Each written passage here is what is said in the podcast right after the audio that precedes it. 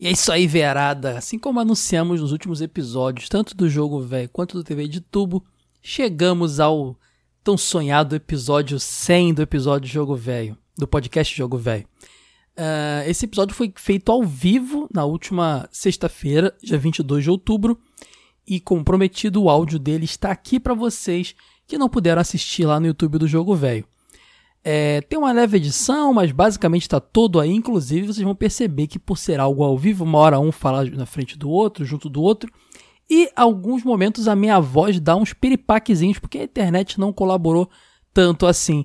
Mas a graça é que tá ao, vi ao vivo, interagimos com todos vocês, foi um sucesso, colaram lá, foi demais. Também recebemos perguntas do Instagram e respondemos a elas.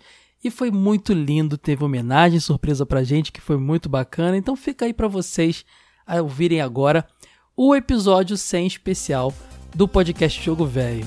Ah, fiquem até o final porque tem leitura de feedbacks no final, tem o fase bônus normalmente, tá bom? Curtam aí o episódio.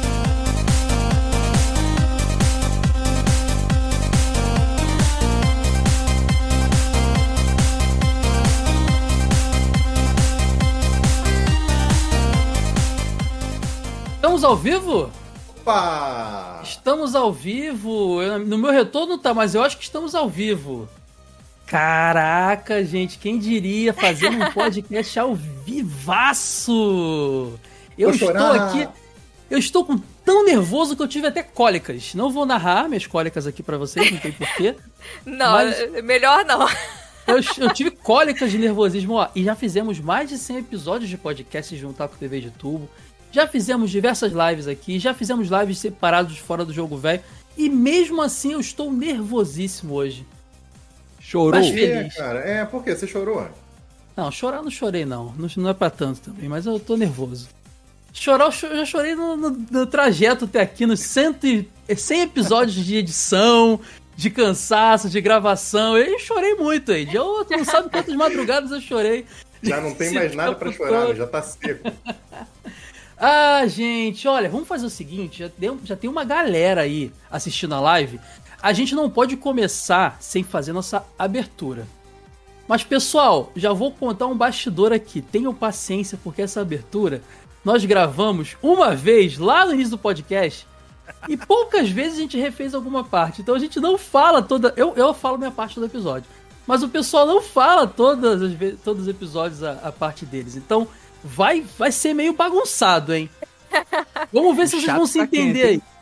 O vamos chat se... do YouTube tá quente. Já tem declaração de amor. Vamos lá, vou começar. Vou começar a te ler o chat aí. Vamos lá. E aí, velhos e velhos, eu sou o Caio Hansen e você está ouvindo o Jogo Velho, podcast sobre jogos antigos que faz parte da revista Jogo Velho. E aqui comigo no YouTube do Jogo Velho.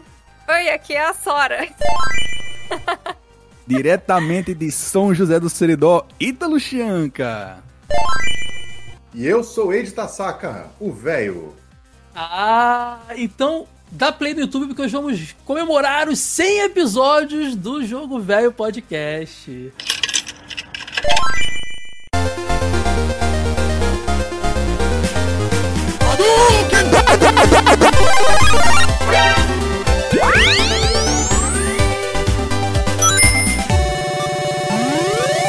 Jogo Velho Podcast.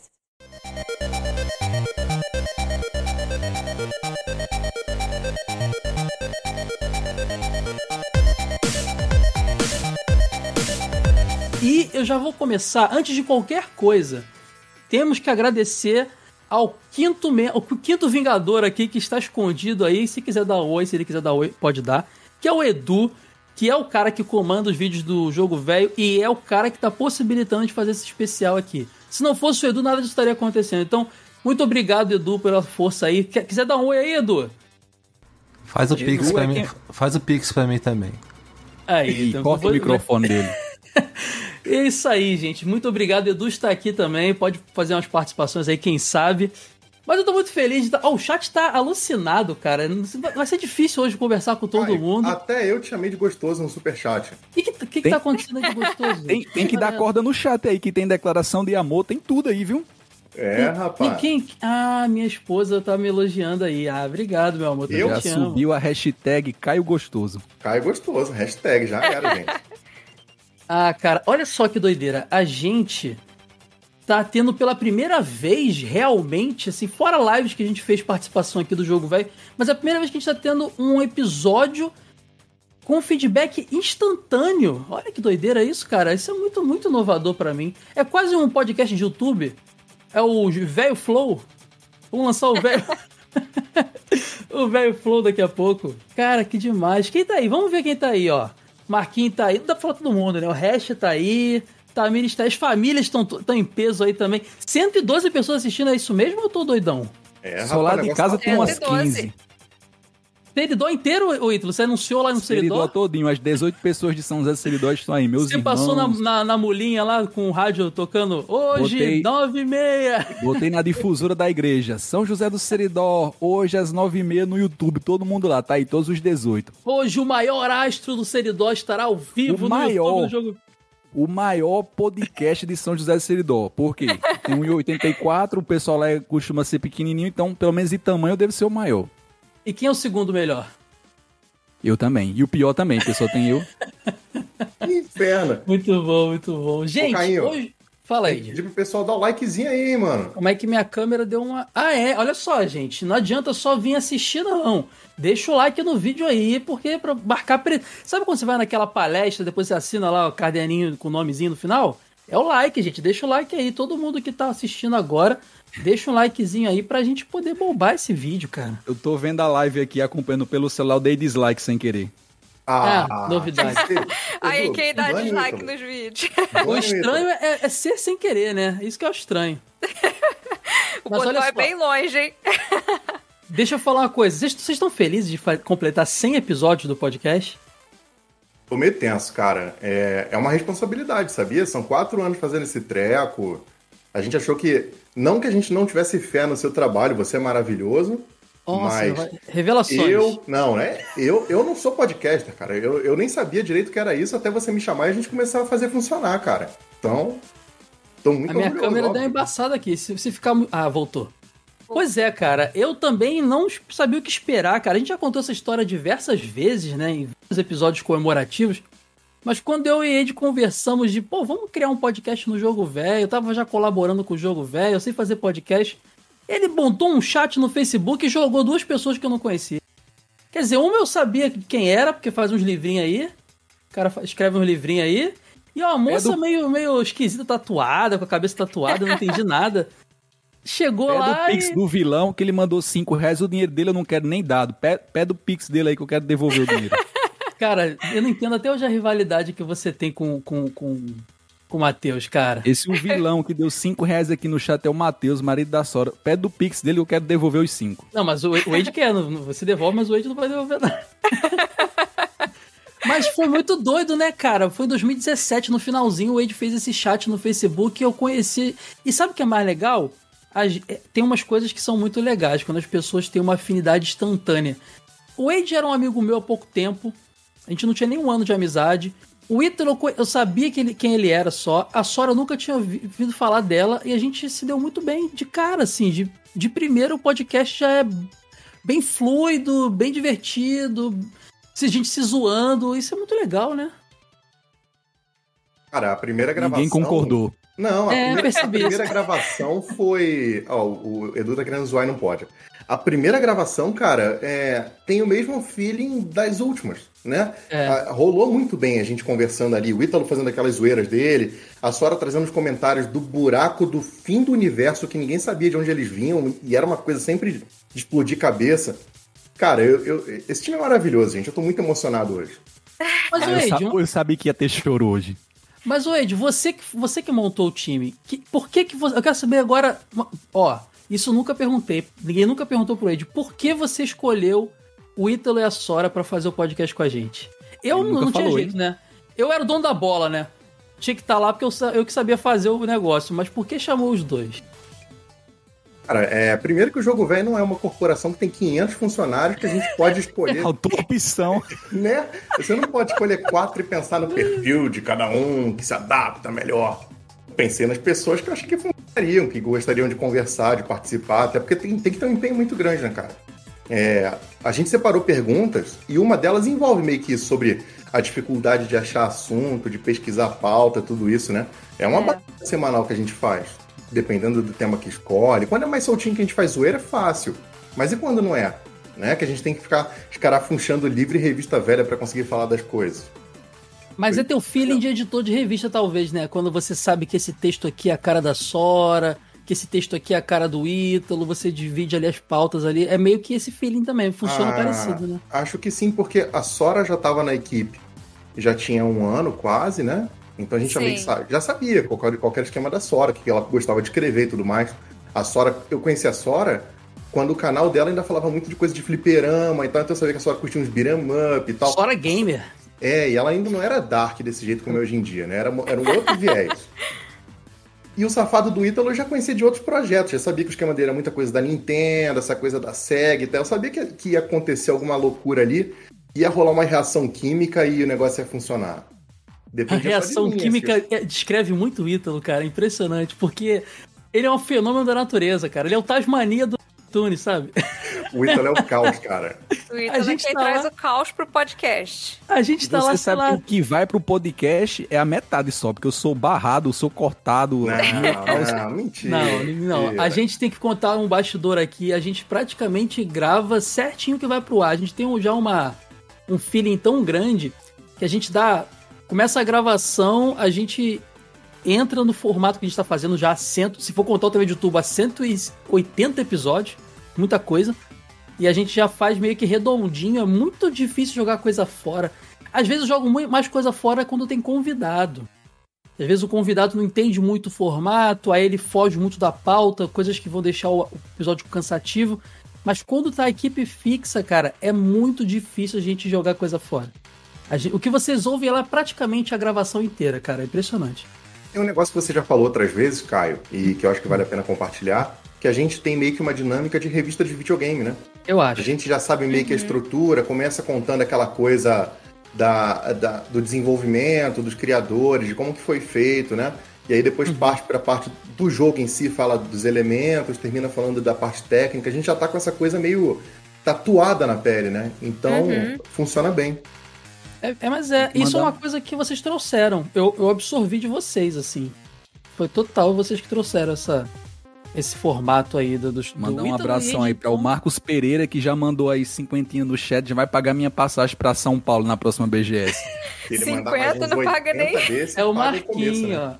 ó. Vamos agradecer aqui rapidinho os superchats, ó. Tamires, minha esposa, me chamando de gostoso. Muito obrigado. Tem que, tem que reforçar aqui isso, porque. Ah, é ele, não, né? ele não falou do Duede, não, que ele, ele não deu o superchat, né? Que não ele deu, chamou não. ele gostoso também. Ó, a Tamires. A Tamires mandou, Sora, você é perfeita, inteira. Tamires, beijo. Obrigada. É isso, gente. A gente só deu o superchat que elogiou a gente, então, agora. É assim que tá funcionando hoje. É, ninguém mandou dizendo que eu sou perfeita ainda. O Marquinhos falou no superchat dele, a rapaziada mais especial que existe. Obrigado ao Dream Team. Obrigado pela companhia e amizade de todos vocês. Vocês são muito especiais. Amo, amo vocês. Tudo em caixa oh, alta. Vale, vale reforçar. Obrigado. Oh, o R. Cavalcante. O R. Cavalcante mandou um aoba porque ele é espectador das lives. Isso aí é, é piada de quem. Raiz. É, do fandom, é do fandom. O Floyd mandou cincão ali, podia ter mandado um texto, Floydão. Podia me chamar de gostoso também, eu leria aqui sem problema. Ele perguntou se eu raspei a barba porque foi promessa. É, o, Josevaldo Luiz falou: vamos Vitória, deve ser torcedor do time Vitória, né? ah, me elogiaram agora. Meu irmão botou Ítalo é mimoso. Mimoso? O que, que é o mimoso, Ítalo? ai, ai. Ó, o Matheus Vilão falou: jogo velho, maior podcast do Brasil e quem sabe até do Seridó, porque o Seridó a gente sabe que tá quase no Suriname ali, né? Isso não é mentira? Então é quase. Vai, vai ter uma, uma emancipação do, do Seridó em breve. Olha aí, minha mãe mandou Ítalo, você é maravilhoso. Ixi. Ah, o chat ficou bom agora. A mamãe do Ítalo, seja bem-vinda. Ricardo Ferreira falou: a Sora não é careca? É, ela deixou crescer. Não. É peruca. o Walter, amo vocês, velhinhos. Mande abraço pra Nova Iguaçu. Abraço, Nova Iguaçu. E a gente depois lê mais, né, gente? Não tinha ficar lendo aqui um monte de superchat não vamos conversar. Vamos ver o. Ítalo, grava Faltou bem pouquinho pra acabar e você não terminou. Tá bom, o que que falta aí, ó?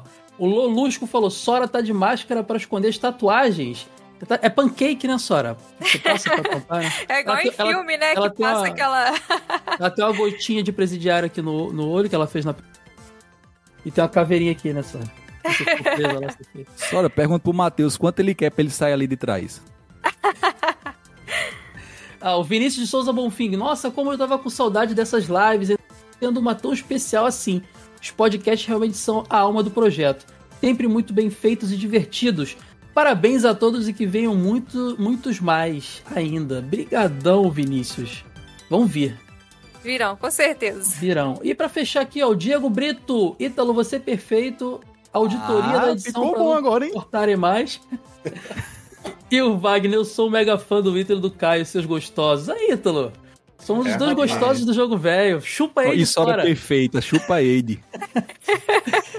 ai, ai. Deixa ó, eu fazer uma pergunta. Vai, fala aí, fala. Deixa eu fazer um jabazinho aí, gente. Ah, meu, demorou, demorou. Não, gente, olha só, tem 133 pessoas assistindo, tem que ter o jabá. Minha gente, aqui do lado da minha cabecinha, não sei se apontei para a direção correta, mas vocês estão vendo a capa da edição número 12 da Jogo Velho, que vai entrar em pré-venda agora na próxima segunda-feira com um brinde especial. Os primeiros 500 que comprarem a revista vão receber um pôster lindão do velho com a armadura do Dragon Quest. Isso é importante. Tem que ter o jabazinho, gente. Se não tiver o jabá, não é live do jogo velho. Esse tá lindo mesmo, hein? Com certeza. Então, ó, matéria especial. E atrás, vocês estão vendo, é a revista sobre jogos de terror, que foi editada pela dona Sora. Não foi nem por mim, gente. Foi pela Sora. A Sora escolheu os jogos, comandou os textos, assinou editorial. Sora escolheu pesado. até a coluna TV de tubo que eu faço, Ed. Ela que decidiu. É verdade. E é inusitada, é hein? Devo admitir que é inusitada. Tem bastante terror, gente. Ó, se você gosta de terror clássico, compre essa revista, assine lá o Apoia do Jogo Velho, porque tá muito legal. Exato. Essa revista é exclusiva para apoiador. Então, se você quiser apoiar o Jogo Velho, vai lá, apoia.se barra Jogo Velho, tá aqui embaixo o endereço. Vai lá, apoia a gente, é isso aí, pessoal. Pronto, eu, devo só, tá vendo? Eu devo só dizer que a minha esposa comentou no chat assim, chupeide. Acho justo. A minha esposa tá fazendo bullying com o Ade, cara. Acho é isso que eu justo. sofro aqui. Eu casei Acho com o valetão da escola, eu sempre falo isso. Paguei um almoço pra Tamir pra ela não sacanear. Isso aí, Tamir. Mas isso, ela é, é ingratidão em pessoa, se prepara. Eu, é isso aí. Gente, deixa eu fazer uma pergunta pra vocês antes de continuar. Hoje é, é metalinguagem, hoje a gente vai falar do projeto. Eu quero saber eu vou perguntar primeiro pro Ítalo, porque ele é o mais aparecido. Ele gosta de aparecer mais, é o mais extravagante. Ítalo, me diz no que o podcast mudou a sua vida. Eu não falo do jogo velho como um todo, falo do podcast especificamente. Tirando o sono que agora eu perco toda, no... toda semana, dormia cedo. A gente grava, aí... só pra vocês saberem, tá? De 9 às 11. É que ele acorda com as galinhas e dorme com as galinhas. Revelou o horário, olha aí. Ninguém sabia, é... foi bomba. 9 às 11. 9, 9 às 11 na quinta-feira, olha, o sono é. que eu perco, eu não perdia sono. Só que aí, por exemplo, Eide e eu, que nós íamos de redação, a gente nunca teve esse contato direto com quem consumiu o que a gente fazia, né? Então, para mim, assim, a mudança mais radical de todas é ter esse contato que é muito íntimo com quem consome o podcast. As pessoas gostam da gente como se a gente fosse realmente amigo. Porque quando a gente faz texto, pouquíssimas pessoas se importam quem, com quem está escrevendo. Só a gente que é macaco velho de revista de videogame, que vai ler o nome de todo mundo que escreve. Mas quando é podcast, não, é um carinho do tamanho do mundo. Eu recebo mensagem toda semana de alguém elogiando o podcast, criticando o Caio, tudo isso aí toda semana. Toda alguém me critica? Nossa, eu tô bem mesmo, hein? Então ah, acho que a, a, maior diferença para mim com o podcast foi isso aí. Mudou a minha relação com produção de conteúdo. É uma coisa assim muito próxima. É, é uma paixão muito grande quem consome podcast. Eu nunca tinha sentido isso antes. Eu, eu acho que esse lance de você comparou com o texto que você fazia antes é porque a gente conversou muito sobre isso hoje, né, Ed?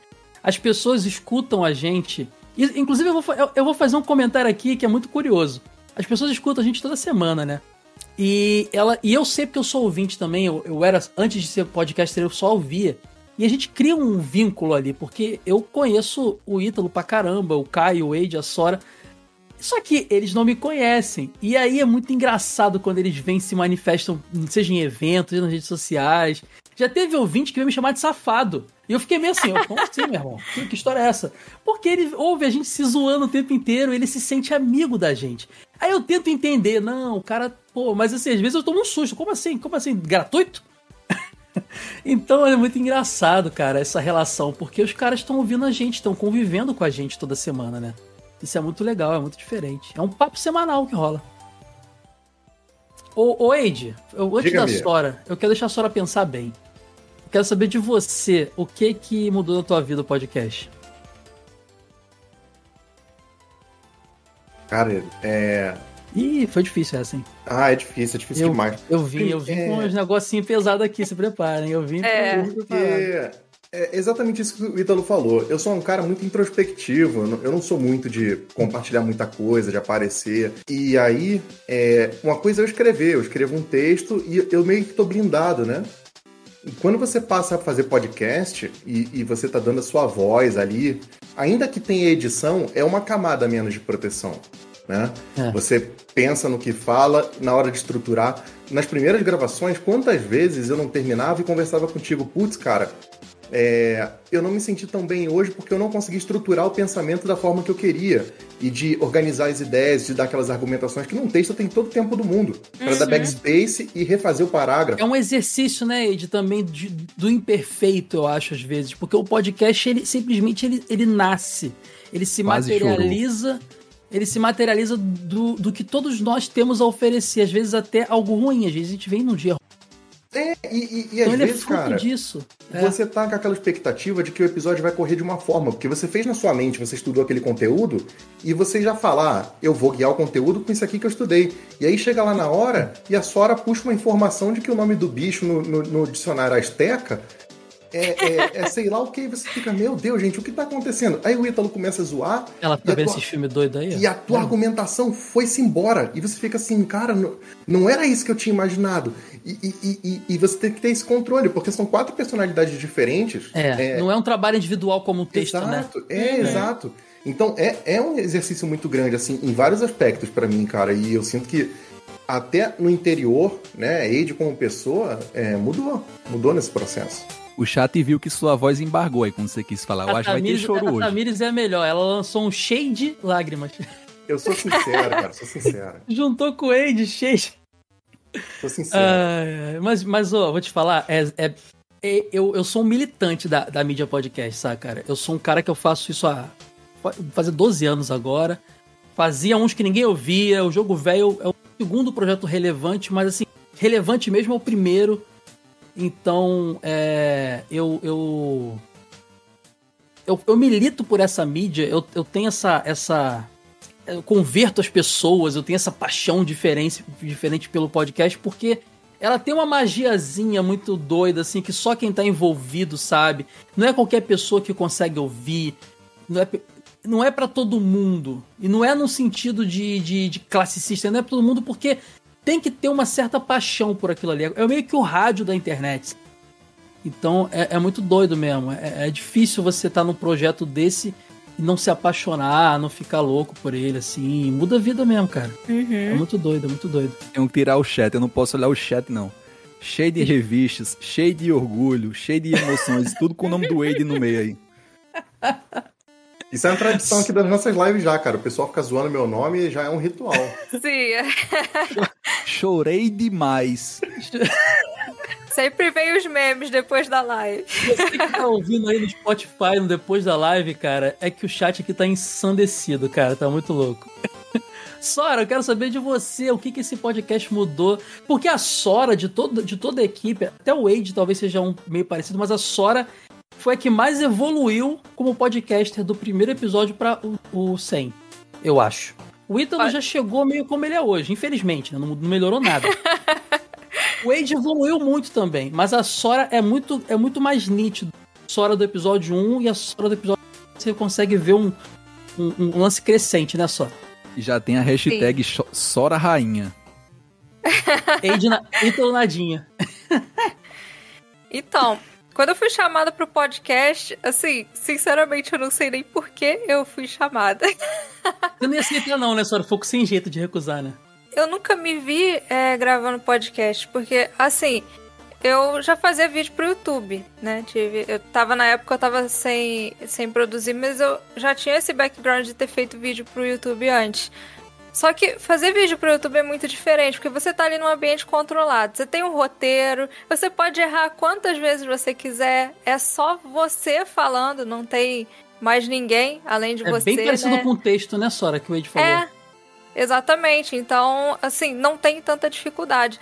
E você também não precisa ter esse raciocínio rápido, igual o Ed comentou. Porque você tá lá, você tem todo o tempo do mundo para escrever o roteiro, analisar se tá tendo muita repetição, se tem informação errada, se aquela linha de pensamento tá legal ou não tá. E no início eu tive muita dificuldade com isso. Tanto que eu tinha dificuldade de entrar no meio da conversa, porque vocês estavam falando de uma coisa e quando eu pensava no que eu ia falar, vocês estavam falando de outra. Eu era muito lenta, sabe? A gente que é, que é Faustão, cara. É, não, não é foi, uma, foi uma coisa de ter que ganhar agilidade, porque eu realmente não tinha nem contato, eu não ouvia podcast, então eu nem sabia direito como é que era. Pra mim era parecido com um vídeo. Tava uhum. acostumado com vídeo, não tinha essa coisa de, de podcast no YouTube igual tem hoje, né? Que hoje tem um monte de canais no YouTube que são podcasts. Eu tava mais acostumado com aqueles vídeos mais editadinhos, aquela coisa mais engessada. Então, é, foi uma coisa que eu tive que é, superar. Tive que aprender a começar a, a desenvolver esse raciocínio, essa, essa linha de pensamento. De vez em quando ainda tem uns problemas. Eu falo umas coisas, eu penso, cara, não deveria ter continuado essa frase, era pra ter acabado ali. Mas tudo bem, porque eu começo a pensar em uma coisa e. Só que assim, ao mesmo tempo que eu tô pensando no que eu tô falando, eu já começo a falar, eu já começo a pensar em 20 coisas. Aí eu tento emendar, só que eu não consigo, sabe? É uma coisa que causa um pouco de confusão no início, mas com o tempo a gente eu... vai melhorando. Às vezes eu gravo com. Ó, eu posso mostrar para vocês. Poxa, eu não sei onde tá, tava por aqui. Eu, eu quero saber um quem foi que subiu uma enquete no chat do YouTube perguntando se eu devo ser promovido ou demitido. Eu que... Meu amigo, vocês são estrairinha, viu? Sora, eu gravo é. com isso aqui do meu lado, ó. Quando eu quero falar uma coisa e, ó, pessoal, bastidor, quando eu quero falar uma coisa e eu não tô tendo abertura, mas eu acho que é importante para não esquecer, eu vou, depois eu risco tudo. Eu adoro riscar o que eu já fiz. E aí eu volto naquilo. Caderninho para mim é fundamental, senão o negócio não. Às vezes eu anoto, sabe o que, gente? O pessoal falou aqui uma coisa muito interessante, né? Que a gente não tem. É, é, diferente do vídeo do texto, você não volta, refaz. O que tem de correção a ser feita é na edição, que aí é uhum. comigo e agora com o Davi também. Vocês devem ter percebido que temos um novo editor que está dividindo a edição comigo, o Davi, lá do Sintonia Criativa, né? Sintonia Criativa, né, Oide? Exato. Que é a empresa que está fazendo um trabalho sensacional, cara. Assim, impressionante. Eu acho que eu nunca, nunca peguei um, um, um podcast editado por eles e falei, ih, corrige aqui. Impressionante. O cara estudou a edição do jogo velho. Parabéns, Davi, você é fera. É, é na edição que se resolve muita coisa. Então, às vezes, eu tô lá gravando, aí eu já, já hum, falei um negócio aqui que não quero que vá pro ar, não é legal. Eu já anoto ali a minutagem, gente. Na hora da edição, eu já vou no caderninho e eu já sei o que, que eu vou eliminar já anotado a minutagem. Então, assim, a edição que salva muita coisa. E uma coisa da edição também que eu tenho que contar para vocês é que às vezes a gente fala muita coisa na gravação a gente tem muita certeza e às vezes depois a gente se, putz, não era isso. Eu falei uma data errada, eu, eu confirmei uma, uma coisa que não é verdade. Então, às vezes a edição demora um pouco porque enquanto eu tô editando, eu tô conferindo informações. Pouca e várias vezes, né, Caio? Eu entrei em contato com você e falei: Ei, aquela informação que eu te disse, eu dei uma viajada. Peraí, não é, não é bem assim, o que, que a gente faz? E agora, corta isso, grava de novo, o que, que a gente vai fazer, né? E não, a gente na, na edição. Né?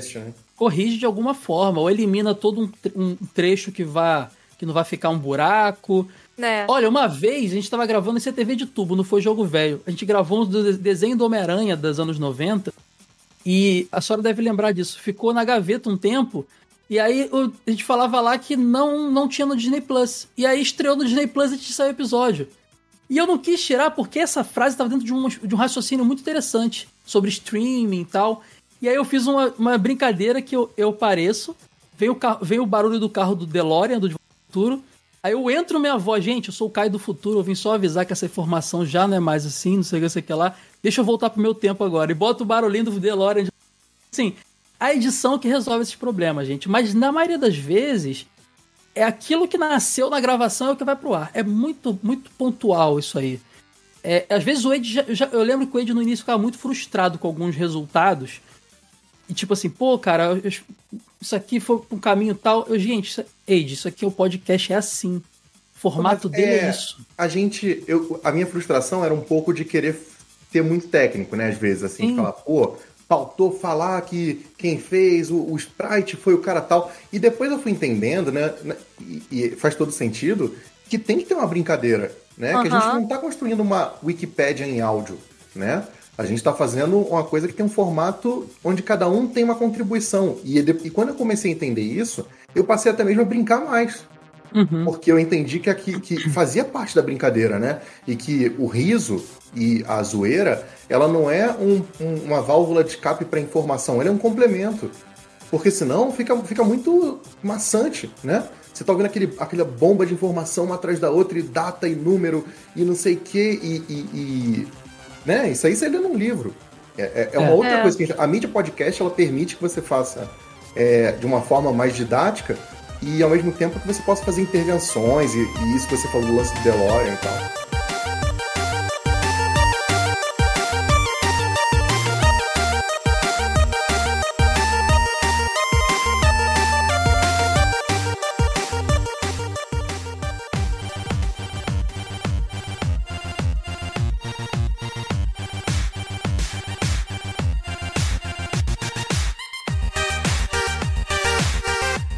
Você está ouvindo o Jogo Velho Podcast.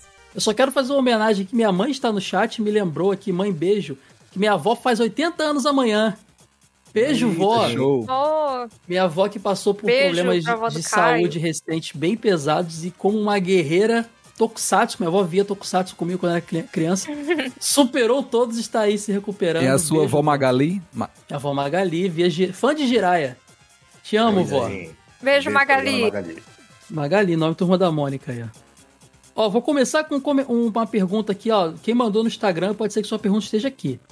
Do Luiz Jovino, grande Luiz Jovino, um, um ouvinte bem presente, bem carinhoso nas nossas redes sociais, ele perguntou assim, ó.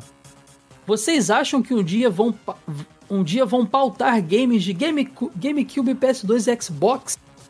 Ah, pergunta quem tem que responder, né? Eu posso, eu posso responder essa daí. No dia que o Wade sair do programa, a gente grava. Que injusto, cara. Que injusto. É ele que cara. barra. Todos nós queremos gravar. PS2 é videogame de locadora e ele não quer deixar entrar no podcast. Episódio 1000 do jogo velho vai ser PS2. Não, fora Aide. Não, a gente fez um, um, um, fase secreta, né, de PS2 é, todo de Rebelde. Tem, tem um episódio secreto que... Só o apoiador ouviu esse episódio. Só PS2, é. A gente tirou o Wade, a gente disse um horário diferente dele da gravação e gravamos só com PS2. De vez não, em quando a gente na gravação consegue falar de uns jogos assim, é, não é- mas. não é Caxias. Não é não, Caxias, não. assim, não pode citar nada novo. A gente cita direto. Vou levantar minha mãozinha aqui. Quem é apoiador do jogo velho recebe fase secreta toda semana. E no fase secreta a gente está discutindo Switch, Play 5, Xbox Series X, lançamento, live, Nintendo Direct. A gente tá falando de um monte de coisa nova, cara. Ela só não tá no feed do jogo velho, mas os apoiadores estão vindo toda semana. Resumindo, o futuro é um DLC que você pode desbloquear apoiando. E faz todo Entendeu? sentido, porque assim, o videogame hoje em dia, né? A gente só tá seguindo o contexto. Ai, ai. Não, mas assim, eu, o que eu já conversei com ele e eu demorei a entender é que o jogo velho não. Ele é um site que fala de nostalgia. Ele não é um que obrigatoriamente tem que falar de tudo de nostalgia. E existe uma linha editorial que foi definida e eu concordo muito com ela. A gente está dando muita, muita atenção para uma etapa, um dia, quem sabe, a gente vai para outra, né? Não é isso, Ed? E eu acho que quando a gente for para essa outra etapa, o pessoal vai ficar falando, ei, mas vocês não estão falando de Super Nintendo e Mega Drive mais, porque quando essa, essa transição acontecer, é porque a gente já fez um trabalho que a gente ficou satisfeito de falar de Mega Drive e Super Nintendo. E aí a gente vai virar o, Play 2 e GameCube loucamente, né? Isso vai acontecer. E sabe o que eu acho engraçado? O pessoal pede muito Play 2 em diante, Ed, mas pouca gente vem reclamar que a gente fala pouco de Atari. Pouca gente vem reclamar que a gente fala pouco é, de do, do pré-16 8 Exato, a idade é. da galera. Exatamente. Então, assim, é, inclusive eu quero ano que vem abordar mais pautas. A gente já fez os episódios bem legais de coisa velha, de Pong, eu acho uma coisa excepcional que a gente fez. Então, Pô, tem Pac-Man, tem um Pitfall, tem muita coisa legal para ser. O de Pong é, é um dos nossos episódios, um dos melhores. É. A gente tem uma pergunta aqui, Esse se é o Wade separou ela, que, que pergunta sobre complexidade. Vamos chegar nela. De, de pauta e eu quero falar do Pong nessa, nessa hora. Não sei se o Wade separou. Se não separou, eu, eu, eu puxo depois. Mas realmente o Pong foi um negócio bem legal de se produzir. Mas a Sora também é uma que queria Play 2, que eu sei. Sora... Sim, com certeza. Nossa, muito jogo de Play 2 Ai, Nossa, Sora de... Não, com certeza, sim, não, desesperado. PS2 eu já disse, PS2 é locadora, é jogo velho. Não, onde eu moro, eu não ia mais na locadora PS2. Ele aí é tinha muito... 30 anos quando saiu o PS2, é por isso que ele acha que não é velho. É, maldade, é. gente, que maldade. Ó, oh, uma pergunta legal do Giuseppe que tá aí. O Giuseppe Raironi tá no chat. Inclusive, ele tá sempre acompanhando as lives, é um dos caras mais presentes nas lives. Ele pergunta: Quero saber onde todos se conheceram. A história começa com. A história começa com Wade e Edu, que tá aqui escondido aqui atrás do, da do cortina vermelha. Temos que contar a história do Wade e do Edu. Quando o Wade era cover do ator do, de Jasper, não era? Ah, se pudesse soltar aquelas fotos que a gente não. trocou no chat hoje. Não, a gente viu umas fotos hoje, cara, que. Cara, sério, o Wade, meu Deus do céu, o tempo faz tão bem pra gente, né? O tempo é muito bom pra gente. Não, ele cara. fez bem pra Wade, mas fez muito mais bem pro Edu. Ele com aquele. aquele o Edu parecia o cara do Mayhem, aquelas bandas de black metal no, norueguês. Vou cortar até o áudio, hein? ele até se manifestou. O Wade, o Wade. Gente, vocês lembram do ator que fazia o Jasper, que, era, que o cara era japonês, mas tinha um Black Power? Era o Wade, gente. Sério. Só isso que eu vou dizer pra vocês. O Wade era um japonês de Black Power. muito bom, muito ousado. Ele fez bom, ele aproveitou que ele tinha cabelo na época. É, é. aproveitou. Cara, é, como que a gente se conheceu? Eu conheci o Edu no bate-papo do UOL. A gente falou isso numa live que teve aqui no canal, tá aqui registrada, vão lá assistir, sobre a história da internet. Eu conheci o Edu no bate-papo do UOL, mas o jogo velho começa, na verdade, comigo e com eu sozinho, e depois entra o Ítalo. E logo depois entrou o Edu, né? O, o, o Ítalo já conhecia da época do Nintendo Blast. A gente trabalhava lá junto, que é um outro projeto que fala sobre Nintendo, mas é coisa atual. O Ítalo fala assim: Eu vou lhe ajudar com textos. Eu falei, pô, por favor, eu tô precisando Nossa, de ajuda. Esse português rebruscado é bem a cara do Ítalo mesmo. É o Ítalo, lhe... é o que ele disse. Eu vou. Disse. Eu, deixa eu contar então como é que foi, né? Conta, por favor. Eu já seguia o Wade, porque ele escrevia. Ele era do Nintendo Blast. Quando eu entrei, ele saiu. Foi será? praticamente assim, com pouquíssimo tempo. Acho que a gente não fez nada junto, inclusive. Não, acho que não. Aí depois ele foi pro Play Replay. Aí ele escrevia lá, eu comecei a seguir ele. Aí eu vi que ele compartilhou no Facebook dele um texto. Eu, era de algum jogo do MSX, um jogo de plataforma de MSX que ele publicou lá. Eu acho que tinha uns seis textos no site do jogo velho na época. Era um blogzinho. Aí tinha, uma, tinha um espaço no site que tinha assim, fale conosco. E eu mandei uma mensagem por lá.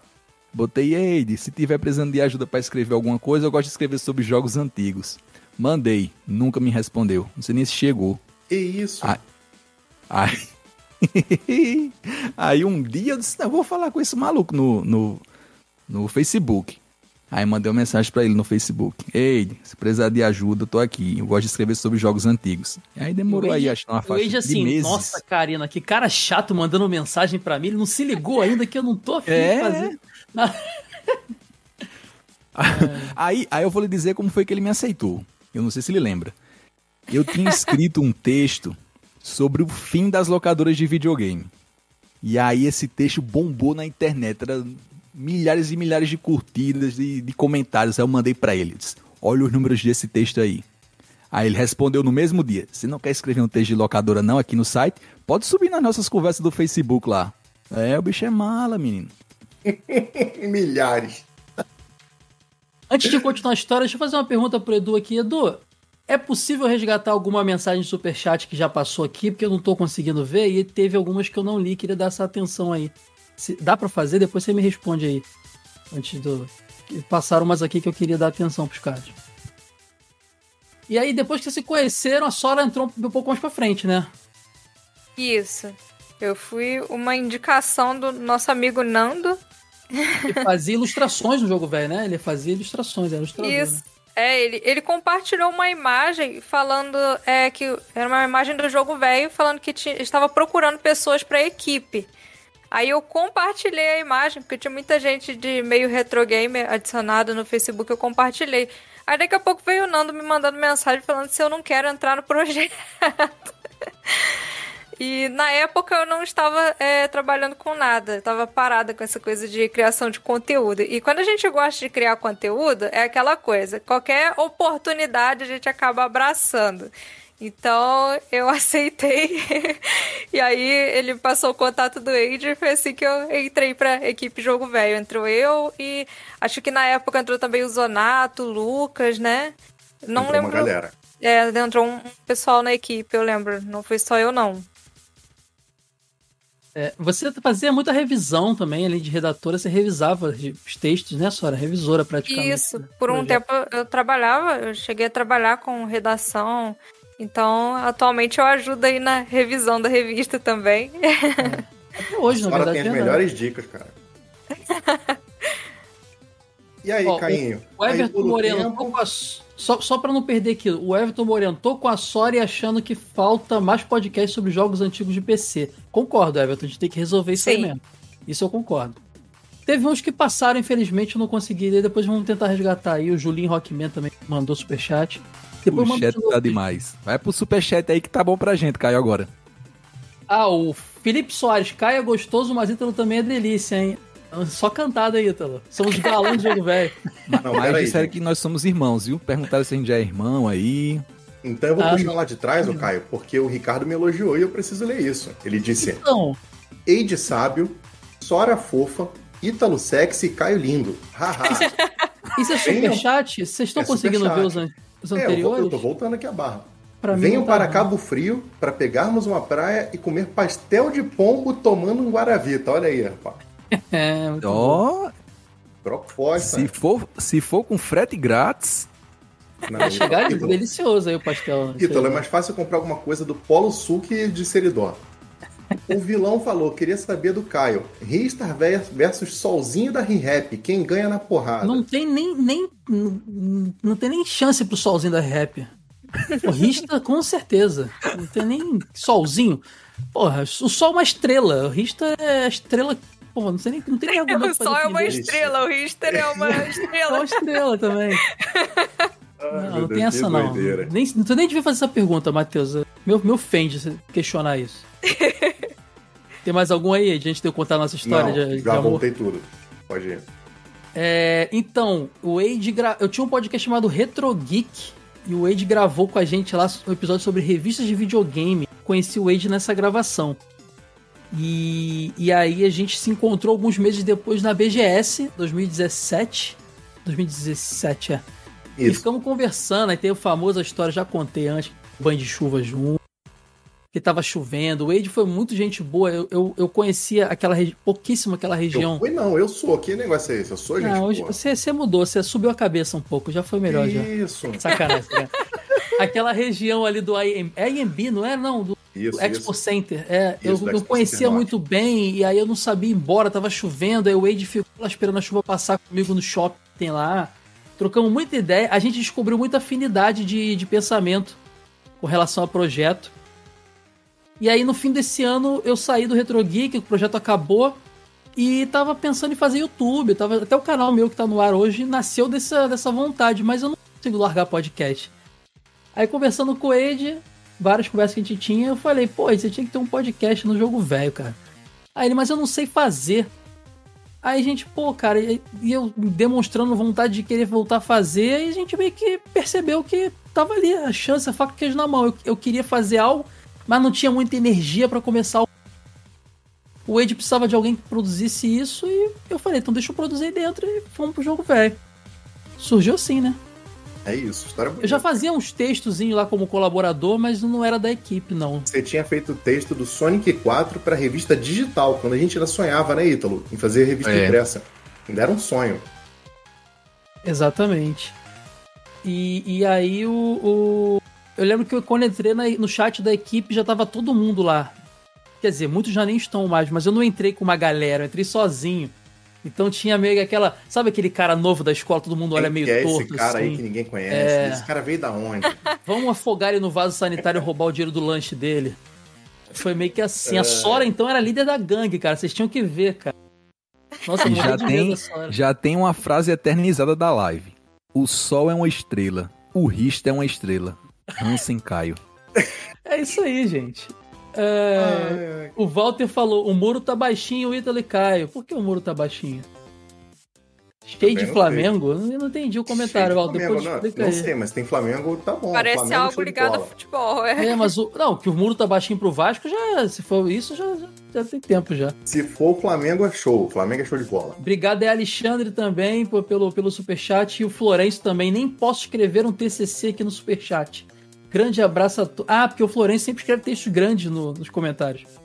Grande abraço a todos, em especial ao meu conterrâneo Ítalo. Aí, Ítalo. Seria doença aí, o Florencio. Muito bom, muito bom. Ó, mais uma perguntinha aqui antes da gente seguir pro papo aqui, ó. O Ale Speed 93. Como se sentem com essa conquista do centésimo podcast? Gosto muito do trabalho de vocês, sucesso. Cara, eu, eu, vou, eu, vou, responder primeiro. É uma sensação muito engraçada, porque é uma felicidade muito grande. É, não é fácil chegar no número desse. Não é fácil, ainda mais quando você tem um projeto independente, que ele praticamente se paga e a gente tem que intercalar todo o trabalho com ele com emprego normal. Todo mundo aqui tem seus empregos, todo mundo rala. Então não é fácil. E por estarmos tão focados e cansados, eu acho que a gente acaba não tendo a efusividade que necessária para esse momento, sabe? Sabe quando a gente tá, cara, chega no final da, da, da, maratona, é... consegue ficar em pé? Eu... A gente tá muito feliz, mas a gente tá ralando pra caramba tanto tempo que a gente tá cansado, assim. Então não é aquela coisa, meu Deus do céu, oh! ficar pelado na live. Não, não é assim. A gente tá a cara do Wade entrega. O Wade cansado aí. Ficou fechando a revista a semana toda. Mandou pra gráfica tem dois dias. Deve ter dormido dois dias direto. Não consegui ainda, cara, mas tô aguardando esse momento. Mas felizes demais, cara. Felizes demais, assim, porque não é. É que eu, é que eu repito pra vocês, não é fácil. Não é fácil ter um dia na semana, toda semana para gravar. Não é fácil ter que editar pra caramba. Não é fácil ter que estudar para aquilo, porque vocês devem ter percebido que a gente não é, não é, nós não somos aquele podcast. E aí, Ed, lembra do Cormano? Roupinha rosa maneira, né? Pode crer, era muito legal. Nossa, jogava. Não, não é. A gente faz um do jornalístico. Sem Cormano, o melhor mascote da história dos exemplo? videogames. Isso é, é uma lenda mascote, do podcast. O maior de todos que o podcast podia acabar hoje, mas a gente eternizou o Cormano como o melhor mascote tem que ter um Tem que ter um. Fala pro Dado, Dado, nosso ilustrador parceiro aí, tem que ter um velho com o chapéu do Cormano. É, tem que me fazer vestido de Cormano. e vai ser a capa da próxima edição. Um pôster, eu quero um pôster de 1,80m. Até o Edu falou, Caio errou feio falando desse Cormano aí, quebrou teu raciocínio. Tudo, é, cara, que exemplo que eu fui dar, que eu olhei aqui pra capa do podcast que vai sair, velho.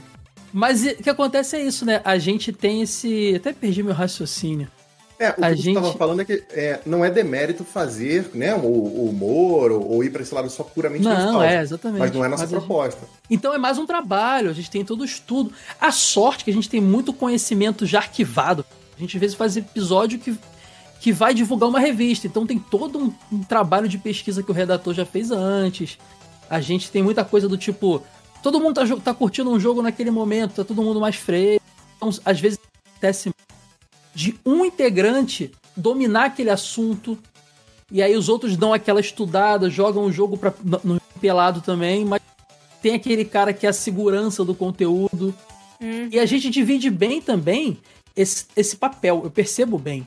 É, quando a Sora dá uma, uma ideia de um episódio que ela domina mais, ela mais na posição do conhecimento e aí o Wade faz o contraponto, o Ítalo também. Aí se eu percebo que a figura do orelha, como a gente chama no podcast, que é o cara que tá ali para fazer as perguntas bobas mesmo, entre aspas bobas, que é o que o ouvinte vai fazer, não que sejam bobos ouvintes, mas é aquela pergunta que você de quem não estudou, de quem nunca viu aquele conteúdo.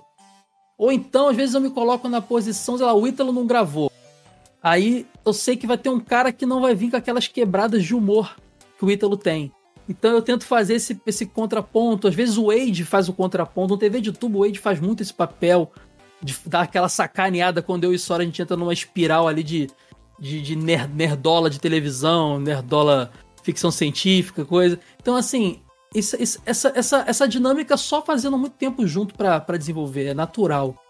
O episódio do Exorcista mesmo foi assim, né? Eu lembro que eu tinha Eu tinha acabado de ler o livro, assistir o filme, eu fiz uma maratona é. de um exorcista. Você, falou, vamos fazer Aí, esse episódio que eu tô preparada para ele. Pode eu crer. mandei mensagem pro Caio e falei, Caio, eu acabei de consumir tudo de um exorcista que tem. vamos gravar, por favor. Aí você e o Matheus vieram nessa, nessa troca de bola ali de conhecimento e eu dei a zoada bonita que eu zoei o filme inteiro, porque, né, senão fica maçante. Então, essa, esse lance que é o legal, a gente, a gente sabe automaticamente a gente ocupa lugares específicos assim no podcast. Tem umas, uns banquinhos de cada pessoa e a gente ocupa os lugares assim. Opa, ficou vago ali o do piadista, vou para lá. A Sora, é que a Sora, eu tenho uma tristeza muito grande. A Sora no episódio de Banjo-Kazooie, ela zoou de um jeito que não tem noção. E, e, o áudio foi perdido por culpa minha também. Eu demorei a editar e ficou no drive da Sora. E, pô, eu tive que editar tirando as situações da Sora. Por um lado, por ela trazer mais humor, foi porque não tinha nenhum racio... poucos raciocínios ali que atrapalhavam o andamento. Mas deu uma tristeza que a Sora zoou pra caramba nesse episódio. Ela tava on fire nesse episódio. Até, até piada de Spice Girls teve. Nossa, isso aí foi, foi demais. Mas o, o pessoal aqui, Pedro e toda a nossa comunidade que tá assistindo aqui no YouTube quer saber uma lenda que tem no jogo velho. Eide grava deitado. Às vezes. Ah, da, grava, gente. Às vezes. Você sabe que eu tenho, eu tenho foto dele gravando deitado. Não, isso não, é, isso não é para o público, não. Mas, a gente mas viu, mas... eu não sei como ele recebeu essas fotos. Eu acho que ele botou a câmera na casa Também não faço ideia, mas às vezes. O Eide grava é deitado, muito confortável, gente. cara. Cara, é, a gente grava às vezes 11 horas da noite, cara. 11 horas da noite eu já tô morrendo, a minha alma tá saindo do corpo. O que vocês ouvem é só o meu espírito divagando sobre o videogame, porque o corpo já foi embora. Não, o, o Ítalo às vezes grava fazendo a filhinha ninar. Tá a filhinha ninando de um lado e ele gravando do outro. Então, o Corman, não sei o quê. Vamos revelar então bastidores, ó. Lugares inusitados que eu já gravei. Ai, meu Deus, lá vem. Uma vez eu gravei foi recente, eu tava de férias em Natal e gravei numa casa da praia, assim, de frente pro Nossa, mar. Nossa, essa história foi muito gato, louca. Qual gato. foi o episódio? Qual foi o episódio mesmo? E agora, recente, faz pouco tempo. Tá... Quero lembrar, foi algum. Acho que foi o episódio de. Ah, eu não lembro. Eu não e, lembro, e aí... só sei que apareceu o vizinho do Ítalo procurando gato no meio da gravação. Ele era português de Portugal. Em português. Em português falando com a gente. Você viu meu gato? Meu gato! E só tem eu aqui de Isso é gato. É português eu... ou japonês? Meu gato, meu gato! E o cara perdeu o gato, passou dois dias e o cara não achou o gato. E o cara, e meu gato? Eu digo, só tem eu de gato. Gente, isso foi no meio da gravação. A gente tava e no assim, meio da gravação. E, e o Ítalo nem botou no mudo. Eu não entendi nada. A gente tá conversando, de repente o Bash em português falando do gato dele e o Ítalo com uma vergonha de responder. É. Não, eu não, não sei, eu não sei, eu não vi, não, não vi, não. E a gente tá assim, Ítalo, com quem você tá falando?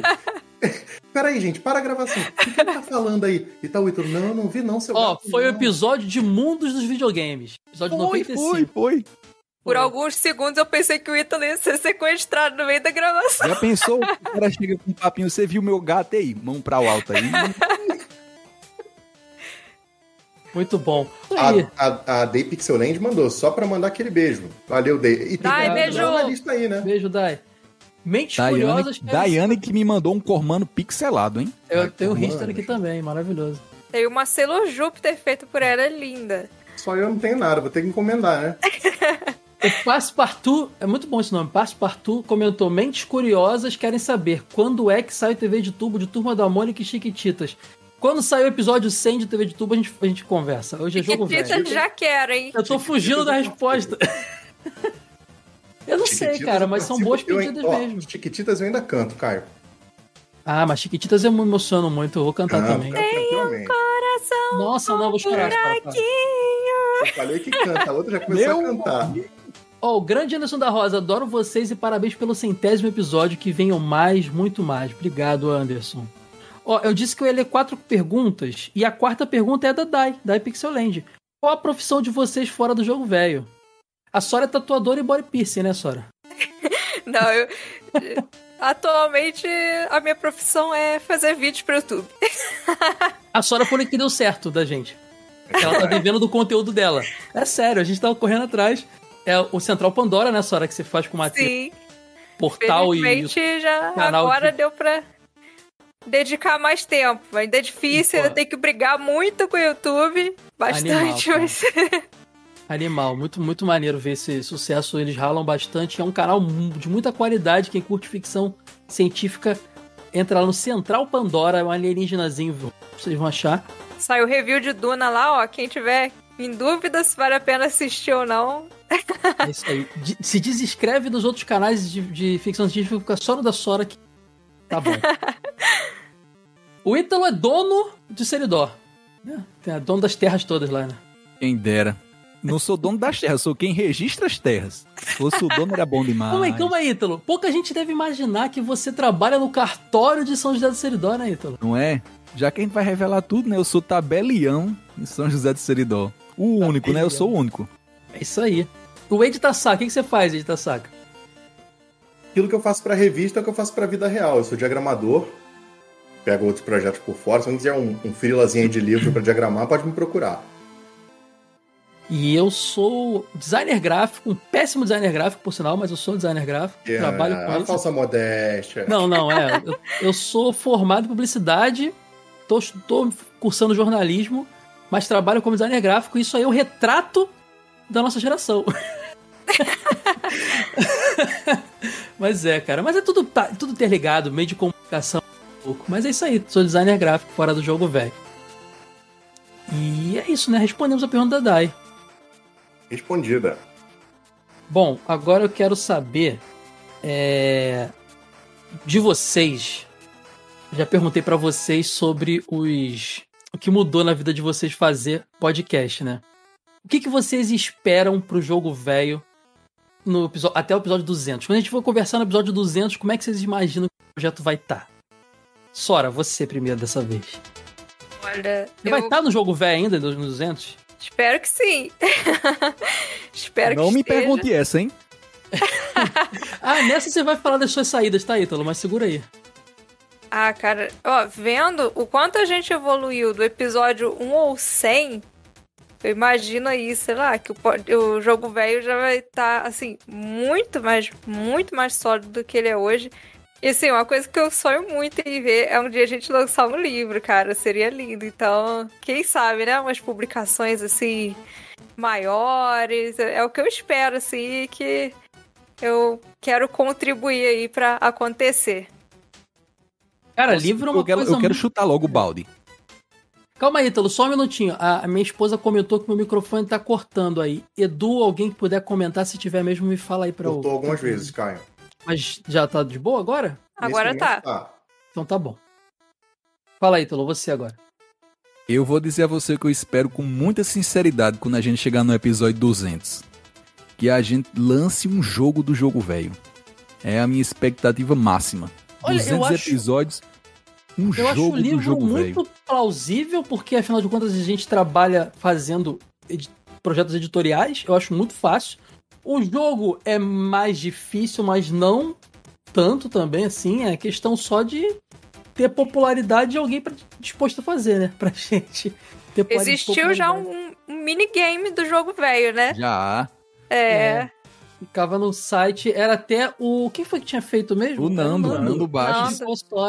Botava lá o, o, o Konami Code no site e apareceu o joguinho. Isso nos primórdios. Hashtag eu acredito, hein? Vai sair no episódio 200 o jogo do jogo velho. É, e você, de que, que você espera para daqui a 200 podcasts? Mas pode ah. responder pro projeto todo, não precisa ser só podcast. É, eu, eu, acho que essa é a pergunta mais difícil que você pode me fazer hoje, cara, porque. Vai vir mais, hein? Na minha cabeça, quando eu tava no podcast 1, eu imaginei que o, o jogo velho no 100 seria o Jovem Nerd, né? Que a gente ia estar tá com um prédio gigantesco de ponta a ponta só do jogo velho, com 5 mil pessoas trabalhando e fazendo milhares de textos, né? Que a gente ia dominar o mundo, que você tem aqui toda aquela ansiedade de que você é. vai virar o, o, a próxima grande estrela do entretenimento pop do Brasil, né? E quando você começa a, a trabalhar e, e, e, a produzir, você vê que as coisas são bem mais difíceis, né? É, ao mesmo tempo, não quer dizer que eu não esteja satisfeito. Eu estou muito feliz com tudo que a gente conseguiu até hoje. Cara, nada é fácil, nada vem fácil. Cada podcast é uma batalha, cada revista é uma batalha, cada texto que sai no site é uma batalha. Edu que tá aqui ouvindo, coitado, o cabelo dele ficou todo branco, gente, fazendo os vídeos. O cara tinha o cabelo pretinho quando entrou no jogo velho. Vai ver a cabeça do coitado. O Edu, que além de cuidar do canal, hoje em dia ele cara que cuida dos podcasts dos apoiadores. A fase secreta é o Edu que, que edita, grava com, com o Wade. Eu sozinho não tava dando conta. Então o Edu é, é, é, é Cara, o Edu é representação do soldado pau pra toda a obra. Não, mas e no é, impeachment do Wade, quem assume é o Edu. Ah, com certeza. Pô, mas, mas, todo mundo tem uma batalha para travar. Por exemplo, ó, a Karina que tá aqui no chat é quem faz a locução dos nossos vídeos. E ela faz Sim. isso no tempo livre a dela, né? do Edu, exatamente. O tempinho Sim. que ela tem, que ela poderia estar descansando, ela tá se dedicando para ajudar a gente, assim, sem obrigação nenhuma. Ela faz Quem ouviu o TV de Tubo, Wade, é sobre... Foi qual Sora? Foi... O de escola. De escola, tempos da Isso, escola, a Karina, gravou. Ela faz as, também as locuções no podcast, ela gravou. A pessoa já conheceu ela que ouviu o TV de Tubo. Né? É, e o Ítalo, que tá com a filhinha pequenininha, e um tempo que ele tá passando com a gente gravando, é um tempo que ele não tá dando o suporte que a filhinha dele precisa, né? Pequenininha. A Sora também tem um projeto dela e o jogo vai ao mesmo tempo, então a gente tá numa, num turbilhão. E, e é uma energia lascada que a gente deposita em tudo isso, né? Então, é. a gente chegou no 100, é uma baita na batalha. Cara, no 200 a gente tem que ter dominado o mundo já, cara, não é possível. Eu compartilho de você, de, do, dessa, dessa sua essa, essa sensação que você teve que eu admito até que me causou há pouco tempo, o Ed sabe, a gente conversa muito, uma certa frustração da minha parte, porque quando chegamos no episódio 100, que consequentemente são 12 revistas, que não são só 12 revistas porque tem as especiais, tem as extras, que consequentemente são 24 já. São, sei lá, Edu, já tem quantos vídeos no YouTube? Vídeo pra caramba, que é texto no site que não dá nem para contar, resumindo, é é muito conteúdo produzido por uma equipe pequena. Então, quando chegou perto do 100, eu também esperava que as coisas estivessem um pouquinho mais além do que estão, assim, sabe? Eu esperava pelo menos que a gente estivesse conseguindo, como a Sora tá hoje vivendo do projeto dela e do jogo velho, do projeto dela e colaborando no jogo velho, eu esperava que a gente tivesse todo mundo dessa forma e não aconteceu ainda. E eu acho que é um, é, é, é, um exercício mesmo de, de, de, paciência, de resiliência, de entender que o, que tempo de. A gente faz também, né, Caio? É, a gente faz porque a gente gosta muito, cara. Tem Sim, não, fato, né? fato, fato. É, inclusive, vira e mexe, eu fico assim, cara, se eu desistisse agora, em uma semana eu ia o Ítalo pedindo pra voltar quando o Ítalo saiu. Porque é, a gente fica cansado, mas a gente ama o que a gente faz. Então, mas é um exercício de resiliência, é um exercício de, de tem se entender que o tempo de cada um é, é diferente. Entender que a gente tem um, um, um, público que é diferente do público do outro, que tem suas dificuldades de se atingir, suas facilidades. E, e às vezes a gente esquece também de analisar tudo. Sabe quando você não tá. Você tá longe do que você almeja, mas você não olhou o que se conquistou. Quando eu olho o projeto em si, eu olho as revistas empilhadinhas aqui atrás. Quando eu olho a página do rodo, rodo Spotify, vejo tudo que a gente fez. Olho o canal do YouTube, eu fico, caraca, a gente fez coisa pra caramba. Só a gente. A gente fez coisa pra caramba. Sim, é, é, que quando eu falo um pouco dessa frustração, assim, não é frustração, tá, gente? É, é, não é tão negativo assim. É quando eu falo dessa, dessa dor, né? É, não é que. Ah, eu até vi que o Guilherme comentou ali, não é muito sobre financeiro e sobre fama é sobre ter mais possibilidade de fazer mais coisas. Sim, não Porque é. é. com zero reais ou com todo o dinheiro do mundo, eu não mudaria o que eu faço em um milímetro. O que eu mudaria é o quanto eu faço, né? Eu faço a qualidade que sai Isso. vai ser maior, porque você a vai estar com mais, mais horas revista, de sono. É, a revista é trimestral. Mas se eu tivesse mais tempo, a revista seria mensal, porque, cara, tem um, um, bicho dentro da gente que tá gritando o tempo inteiro. Quando você produz conteúdo, é muito isso. Tá gritando dentro de você de vontade de sair de dentro de você. Você quer contar mais histórias, você quer pesquisar mais conteúdo, você quer é, dar vazão àquilo que tá dentro de você. Uhum. E você não tem todo o tempo do mundo para falar. Tempo é, um, é, ele é muito limitado. A, a, a, mesma 24 horas que, que o Mark Zuckerberg tem são as que eu tenho. A diferença é que ele pode usar as 24 horas dele no projeto dele e eu uso 4, 5. Né? Então é muito sobre isso, não é sobre fama, sobre sucesso, mas é sobre melhorar e produzir mais. Porque mesmo com nenhum dinheiro, eu estaria fazendo o que eu faço hoje. Eu sou muito feliz fazendo jogo velho. As revistas, cada revista que chega, semana que vem vai chegar uma. É, e esse é um momento que eu tento até dividir com a equipe, mas eu ainda não consegui achar uma forma de dividir isso a, da maneira que eu sinto. Que é quando chega o caminhão aqui e o cara traz as revistas. E é um monte de caixa, assim, e eu começo a abrir as caixas. Gente, é Natal. é total Natal. Eu começo a abrir as revistas e folhear, e eu olho colorido, e caramba, tudo aquilo que eu imaginei tá no papel. Eu queria que essa sensação acontecesse mais vezes, né? A Sora fala do livro. O livro é uma coisa que, gente, vai rolar, é certeza, é certeza. Se não rolar é porque eu fui abduzido e me levaram embora do planeta Terra, porque senão vai ter livro do jogo velho. Ah, com certeza. É um sonho, cara. É meu é... sonho, é o meu sonho. Né? É, é, é, muito nesse sentido mesmo, Caim, pelo menos na minha percepção. Não é só fama, dinheiro, é, é ter a oportunidade de soltar aquilo que a gente quer falar. É, e ter a oportunidade de ficar dedicado, como você falou, Isso. só na, no que a gente quer fazer, sem ter que ficar preocupado se vai dar pra pagar as contas no fim do mês, né? Né? Sim, claro. É exatamente isso.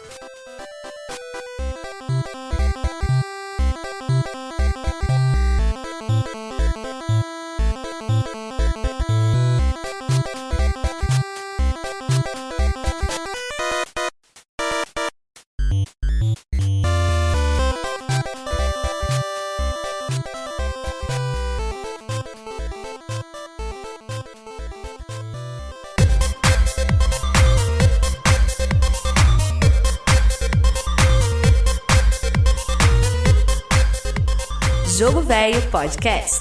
Pessoal, pessoal, rapidinho. Deixa eu só falar um negócio. É... A bronca, a bronca. Vocês não achavam que iam chegar aqui na minha casa no YouTube sem ter uma surpresinha pra vocês, né? Ih, caraca. que medo, que medo. Bota a foto do Black Power do Ed Então vou dar um tempinho para vocês, pra vocês botarem um fone aí pra vocês poderem acompanhar a live no YouTube, que eu vou fazer uma surpresinha para vocês, que na verdade foi o Ítalo que preparou a surpresa, e olha que engraçado. Ele mesmo fez surpresa para ele. Cara, o Ítalo é demais. É muito engraçado. Tá, eu vou, dar, vou te botar o som aqui no, no YouTube. Esperar sincronizar, é, né? Que tá atrasado. Botem no YouTube. Então se prepare pro arquivo Confidentiade, hein? Ei, Maria. Vou botar, hein? Tá todo mundo aposta aí pra assistir? Sim. Então vambora. nervoso, nervoso. O que, será que esses, esses caras arrumaram pra gente, Caio? Ouçam aí, pra dar um gás a mais pra vocês nos próximos 100 episódios. Fala, meus amigos Jogo Velho. Aqui quem fala é o Iago. Eu sou o irmão mais novo do Ítalo, ou comumente chamado por aqui de Itinho. E a relação desse cara com jogos é simplesmente incrível. Esse cara é um viciado, né? Desde cedo que ele saía, ele até fugia para outras cidades, uma cidade chamada Sim. Currais Novos, onde lá tinha o Jorge, o Jorge no começo estava no locador em São Zé, mas depois ele foi para Currais Novos. Eu tô nervoso. E o cara fugiu para lá para conseguir revistas surpresa, é, e por conseguir contato com outras pessoas, descobrir novas formas de, de jogar, né? E entender um pouco mais sobre a história de cada game. É, isso era bom porque ele passava para a gente, né? A gente, eu e meu irmão, ele passava para a gente e a gente acabava aprendendo um pouco mais sobre a história. É, isso não foi muito além porque eu não, não me interessava muito pelas franquias que ele gostava, eu só me interessava por assistir. A nossa relação é meio que de Play 1 e Play 2, só que um, um Play 2 com o controle cortado, né? Porque eu não jogava, eu só dava dicas. Inclusive, Perfect Dark de 64 só zerou, porque eu dei umas dicas boas aí. Só que o cara, é, era diferenciado. Ele acordava cedo lá em casa, porque a gente tinha horário para jogar. Nossa mãe sempre foi meio regrada com questão de estudos, ela tinha, determinava horários para gente jogar. Isso quando a gente conseguiu o nosso primeiro videogame, né? E ele acordava muito cedo lá, que era justamente para ludibriar nossos pais. E quando eles acordavam, ele já tinha jogado suas uma hora e meia, duas horas. E quando ele acorda, o pessoal acordava, ele já tinha jogado bastante, né? Além disso, ele ficava goderando, a gente chama muito aqui. Ele ficava goderando o nosso horário, do meu e do meu irmão, e ainda acabava cedendo, chamava ele para jogar e ele acabava jogando muito mais tempo do que, do que a gente. Bom, essa foi a relação boa que a gente teve né, com os jogos. Só que a, a ruim que ele não fala é que quando ele conheceu a Genaine, e ele fala isso como se ele tivesse abandonado o game, as locadoras e tudo. Inclusive, acho que, se não me engano, foi no episódio do 27. Só que quando ele conheceu a Janaíne, ele não parou de jogar. Ele levou todos os videogames para lá. E quando ele ia para lá, que era só no fim de semana, daí sim, ele pegava os videogames, ia para lá e ficava sem jogar videogame. Porque como ele era o mais velho, ele já trabalhava nas locadoras, ele tinha um pouco mais de dinheiro que a gente. E ele não dividia mais videogame com a gente, não dividia de forma alguma. Ele levava para lá e ficava lá jogando o fim de semana inteiro. E aí galera, beleza? Aqui quem fala é o Juninho e eu vim falar um pouco da minha relação com os videogames e da minha amizade com o Ítalo. Quando criança eu morava em Natal, na capital do Rio Grande do Norte, e passava as férias em São José de Siridó, cidade dos meus pais e cidade do Ítalo. É, nessas férias eu estava tendo uma dificuldade muito grande de zerar Mega Man X4. Eu estava enfrentando o General Espadachim, rival do Zero, mas eu tava sem. A, eu não sabia onde pegava as armaduras, nem sabia onde pegava os corações, então não tinha condições de passar dele, tava tendo uma dificuldade muito grande. E fui nas locadoras de São José, não me recordo se foi a de Tadeu ou a de Twin, procurar alguém que pudesse me ajudar a passar. E o especialista em Mega Man era o Ítalo. E levei ele até a casa do meu avô. E já começou o primeiro perrengue, porque a gente foi ligar o PlayStation 1, ele não quis ligar. E, e bota ele de cabeça para baixo, tira da tomada, bota na tomada, alisa, dá bufete, todo aquele processo, até enfim ele ligar e a gente jogar Mega Man X4 do início ao fim sem desligar, com medo do videogame desligar e não ligar mais e a gente não conseguir jogar. É, e foi aí que deu início a nossa amizade nossa grande amizade, até o ponto de hoje eu ser padrinho do seu casamento, do casamento do Ítalo, padrinho da maravilhosa filha dele. E espero um dia poder retribuir tudo a esse cara que é sensacional, um irmão, mais do que um amigo, um irmão para minha vida. E em relação aos videogames, é, nos anos 90 eu acredito que o sonho de toda criança era ter uma locadora de videogame e minha mãe realizou esse sonho para mim. Minha saudosa mãe, nos anos 90, dona de casa, ela montou um videogame para ficar tomando conta na rua. E ela tinha dois PS1, um Super Nintendo. Então eu dormia e acordava numa locadora e era o sonho. E eu ficava ali olhando os mais velhos jogar, isso eu era criança, tinha 10 anos de idade, e vi os mais velhos jogar e quando chegava a noite, ia repetir tudo aquilo que eles tinham feito no jogo. Eu zerei Resident Evil 2 com 9 anos de idade, 10 anos de idade, só praticamente com o detonado de olhar os meninos jogar. E, e foi maravilhoso as brincadeiras, as resenhas, a, a, toda aquela animação que quem cresceu nos anos 90 sabe. Então os videogames são são uma parte muito importante na minha história, na minha vida. Um abraço a todos e sucesso. Olá pessoal e ouvintes do Jogo Velho, eu sou o Matheus, marido da Sora, e a relação dela com jogos e a nossa está bem próxima, por assim dizer. A nossa amizade começou justamente jogando Borderlands 2, e eu sempre fui muito encantado por como ela adora os jogos antigos. Eu lembro de ter ficado muito impressionado que ela tinha um canal de retro games, eu achava os vídeos dela muito bonitos, muito legais, muito divertidos. E foi um dos motivos de eu começar a me aproximar, de eu ter mais admiração por ela, que consequentemente acabou virando paixão. Até hoje eu acho muito divertido quando ela começa a jogar esses jogos mais antigos, principalmente quando é jogo de computador e ela fica jogando e rindo bastante das piadas em jogos tipo Monkey Island ou Jinx Smallwood. Ela tem uma relação muito forte de admiração por essa arte e que mesmo que eu não entenda muito, né, que eu sou um, um jogador mais millennial, eu não entendo muito desses jogos antigos, é inspirador ver o quanto ela ama essa mídia, o quanto ela é, acha divertido e entende desses jogos, porque ela pesquisa bastante e consegue jogar assim de um jeito. É, é, é uma experiência bem interessante ver ela jogando, é quase como uma máquina do tempo pessoal. É, é uma coisa muito bonita ver o quanto ela gosta de consumir esse tipo de conteúdo, principalmente o quanto ela se diverte jogando e pesquisando sobre sempre que ela tá falando sobre esses jogos, tanto para mim quanto nas participações do podcast, eu acabo admirando ela ainda mais e não tem como eu não achar bonito, né? Como não tem, eu sempre fico feliz quando eu vejo ela jogando esses jogos no computador e se divertindo. E o jogo velho é um exercício ainda maior nessa paixão pelos jogos. Eu acompanho as gravações, né, de forma indireta, e a Sora com certeza se diverte muito falando com vocês, trocando experiências e até o clima da casa que fica mais divertido, fica mais leve, mais alegre depois que ela grava um podcast. A paixão da Sora pelos jogos é algo realmente inspirador, é bonito e esse grupo que vocês têm, que tem tanto carinho, compartilha tanto carinho com um entrosamento tão bonito, é quase ver como uma família unida. Parabéns ao Jogo Velho pelos 100 programas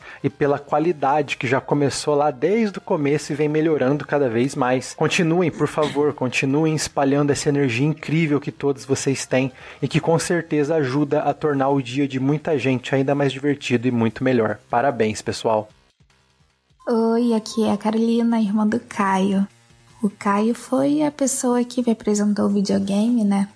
Eu herdei dele o Nintendo 64 quando ele ganhou o PlayStation 1 e foi o meu primeiro videogame. E a gente tinha a fita do Banjo Kazooie e do 007. Eu adorava jogar e o Caio ele sempre passava as fases difíceis para mim, né? Os mestres dos jogos. Ele sempre passava de fase para mim. Até hoje ele deve passar se eu pedir, porque eu sou a negação nas fases difíceis. E eu sempre gostei de, de ver ele jogar. Eu fazia. Eu esperneava para poder ficar dentro do quarto com os amigos dele, vendo ele e os amigos jogando. Até que um dia eu ganhei de um dos amigos dele. Disseram que me deixaram ganhar, mas não foi verdade.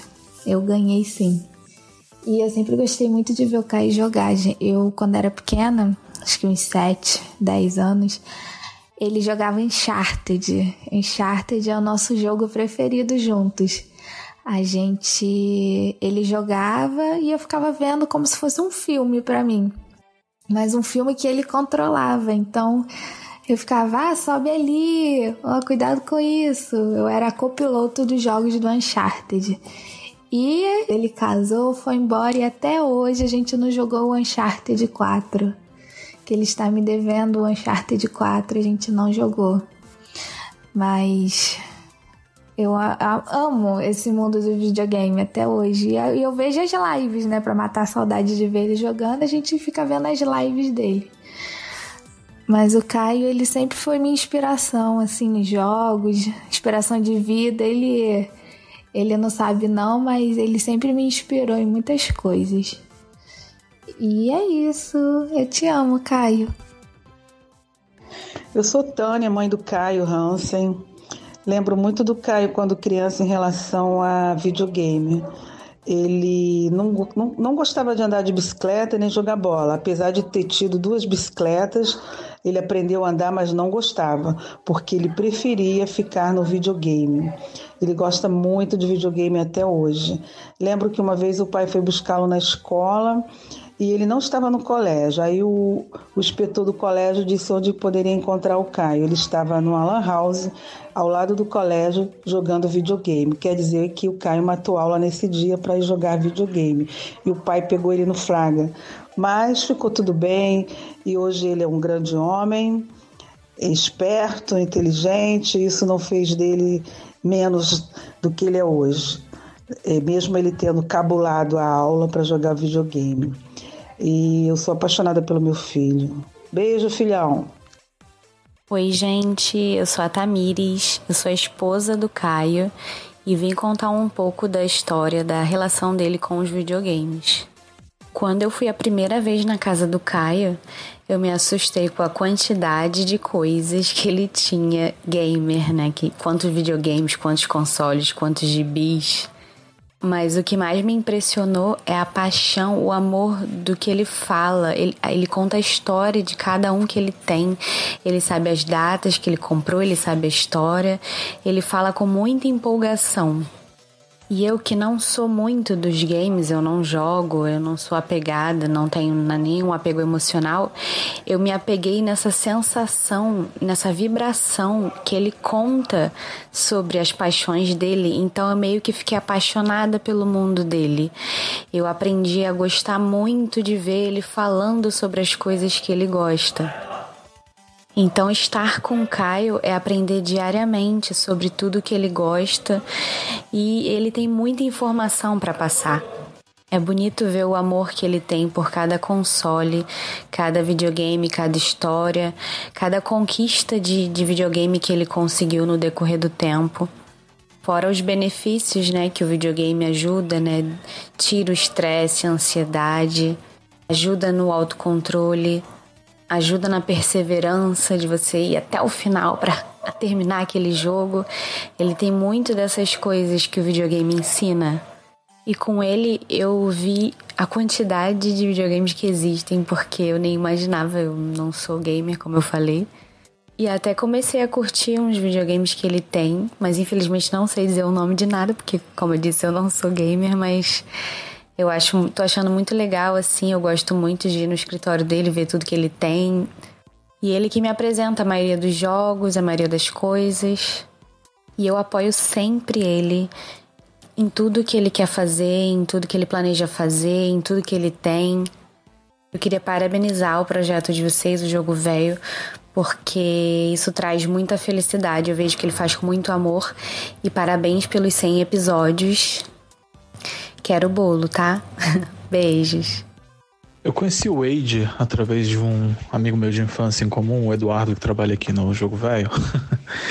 e a gente foi comer um hambúrguer numa hamburgueria aqui em São Paulo, que nem existe mais. Quer dizer, ainda existe, mas trocou de nome.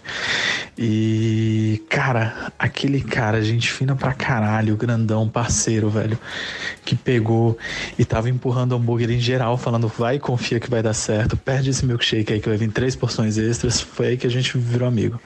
O Wade é uma pessoa incrível e e é um prazer poder colocar um áudio dizendo o quão ele é legal né, nessa surpresa para ele. Um abração aí para vocês. Parabéns aí para a revista. Oi, eu sou a Juliana, irmã do Wade, e eu vim falar um pouco da relação do Wade com o videogame. E desde que eu me lembro, o Wade sempre, sempre foi jogando, sempre foi viciado nessas coisas. Meu pai acordava para ir ao banheiro ou ir trabalhar e ele ainda estava jogando de madrugada. E aí ele desligava a TV correndo. Eu não sei se ele botava pano no videogame, o que, que ele fazia para a luz apagar, mas devia ser algo assim, né? Para não levar a bronca do meu pai, fingia que estava dormindo. Meu pai saía, ele voltava a jogar novamente. E tudo que eu sei de videogame, assim, eu sei pouco, né? Mas tudo que eu conheço foi graças a ele. Ele que me apresentou é, Aladdin, Mario Bros, Mario World, Mario Kart, a gente sempre gostou. Ele me apresentou Metal Slug, que a gente era viciado. Foi ele também que me mostrou o Bomber Homem, que teve uma época que a gente ficava pilhado a noite inteira jogando aquilo. Depois ele me apresentou Game Boy, que eu não curtia muito. Aí ele me apresentou o Nintendo DS, que esse eu gostava bastante. É, depois ele veio com o Play 2. Aí no Play 2 tinham vários que a gente gostava, né? Mas principalmente o Guitar Hero, que aquela ali foi um vício. Depois ele veio com o videogame que eu mais gosto, né? É, foi o Nintendo Wii. E aí, Mario Party, aquilo ali abriu o meu mundo, né? E teve um jogo, eu não lembro se foi no Nintendo Wii ou se foi num um outro que ele tem que tem uma telinha por fora. Do Mario que um podia carregar o outro no colo.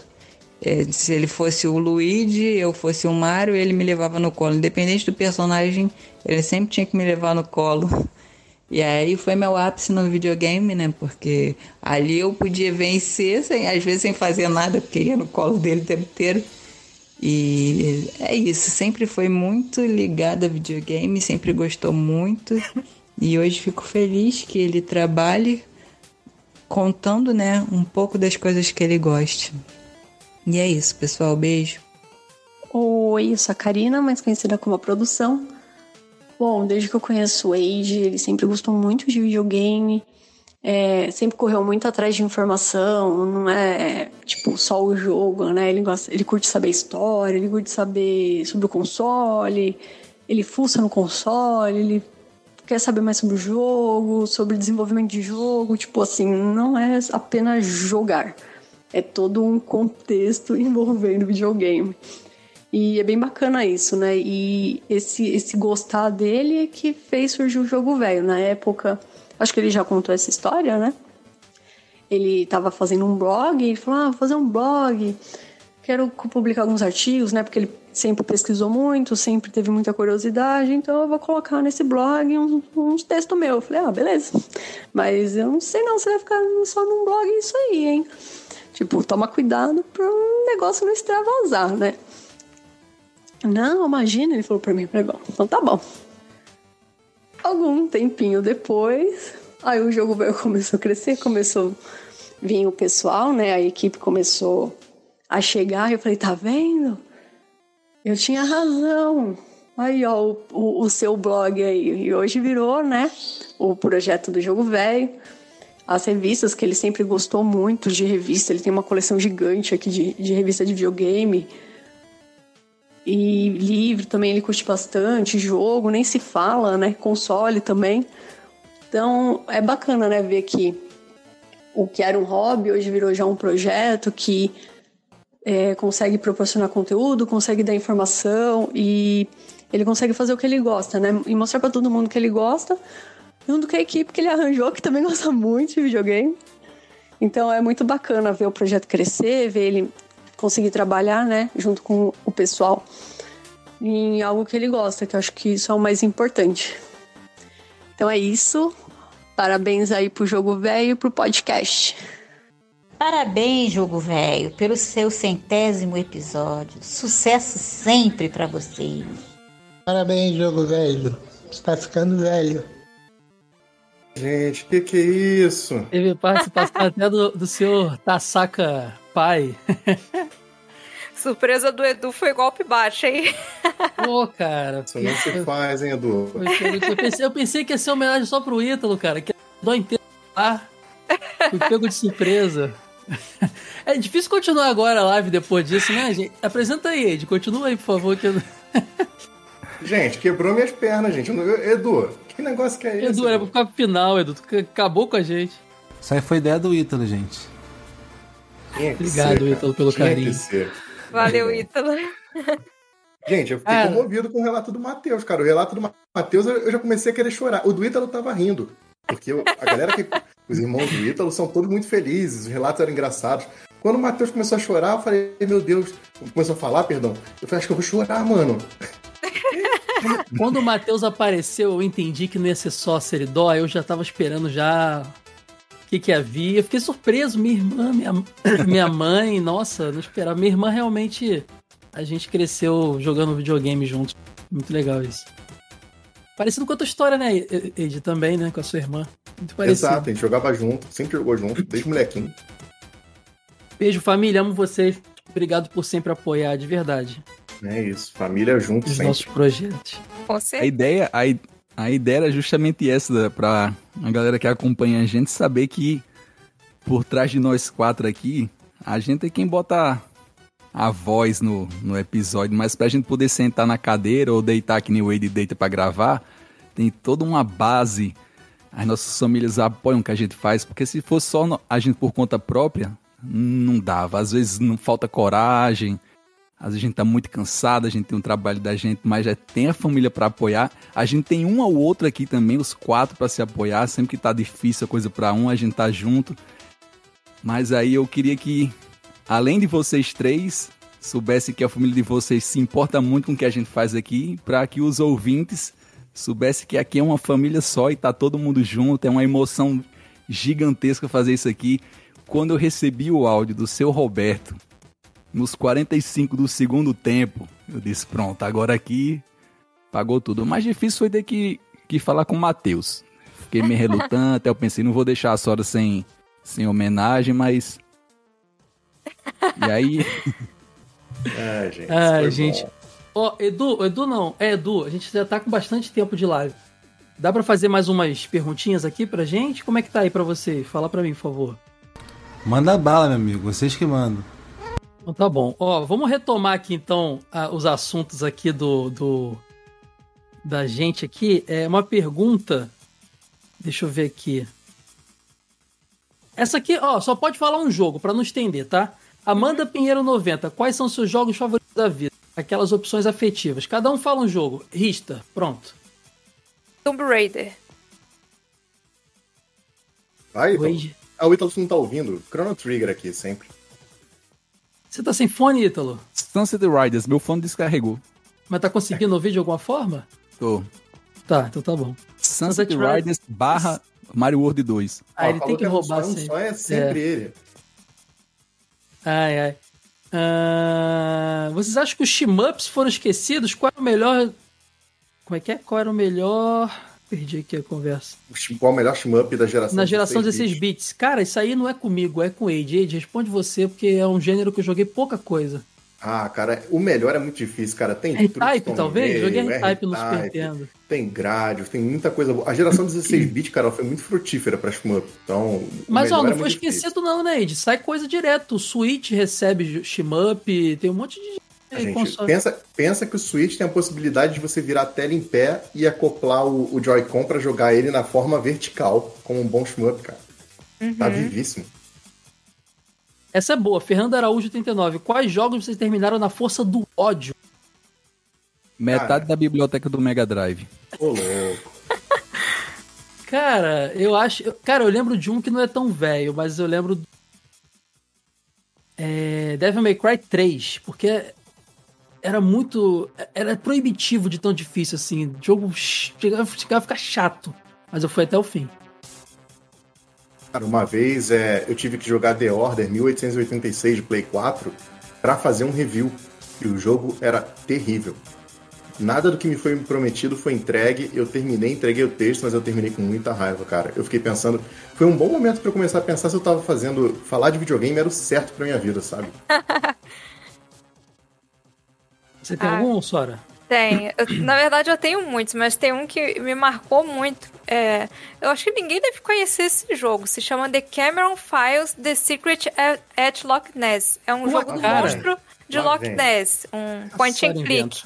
A Sora inventa isso, não é possível. E nossa, cara, tem uma parte que você tem que andar num lugar meio debaixo d'água. Só que é um labirinto debaixo d'água. E eu não faço ideia de como é que saia daquilo. Eu fiquei com, com enjoo de movimento passando mal jogando ele. Eu falei, não, agora, quando eu consegui sair do labirinto, o Matheus estava até falando, não, para de jogar, para de jogar, que você já tá ruim por causa desse jogo, você tá passando mal por causa do jogo. E não, eu vou, eu vou sair desse labirinto.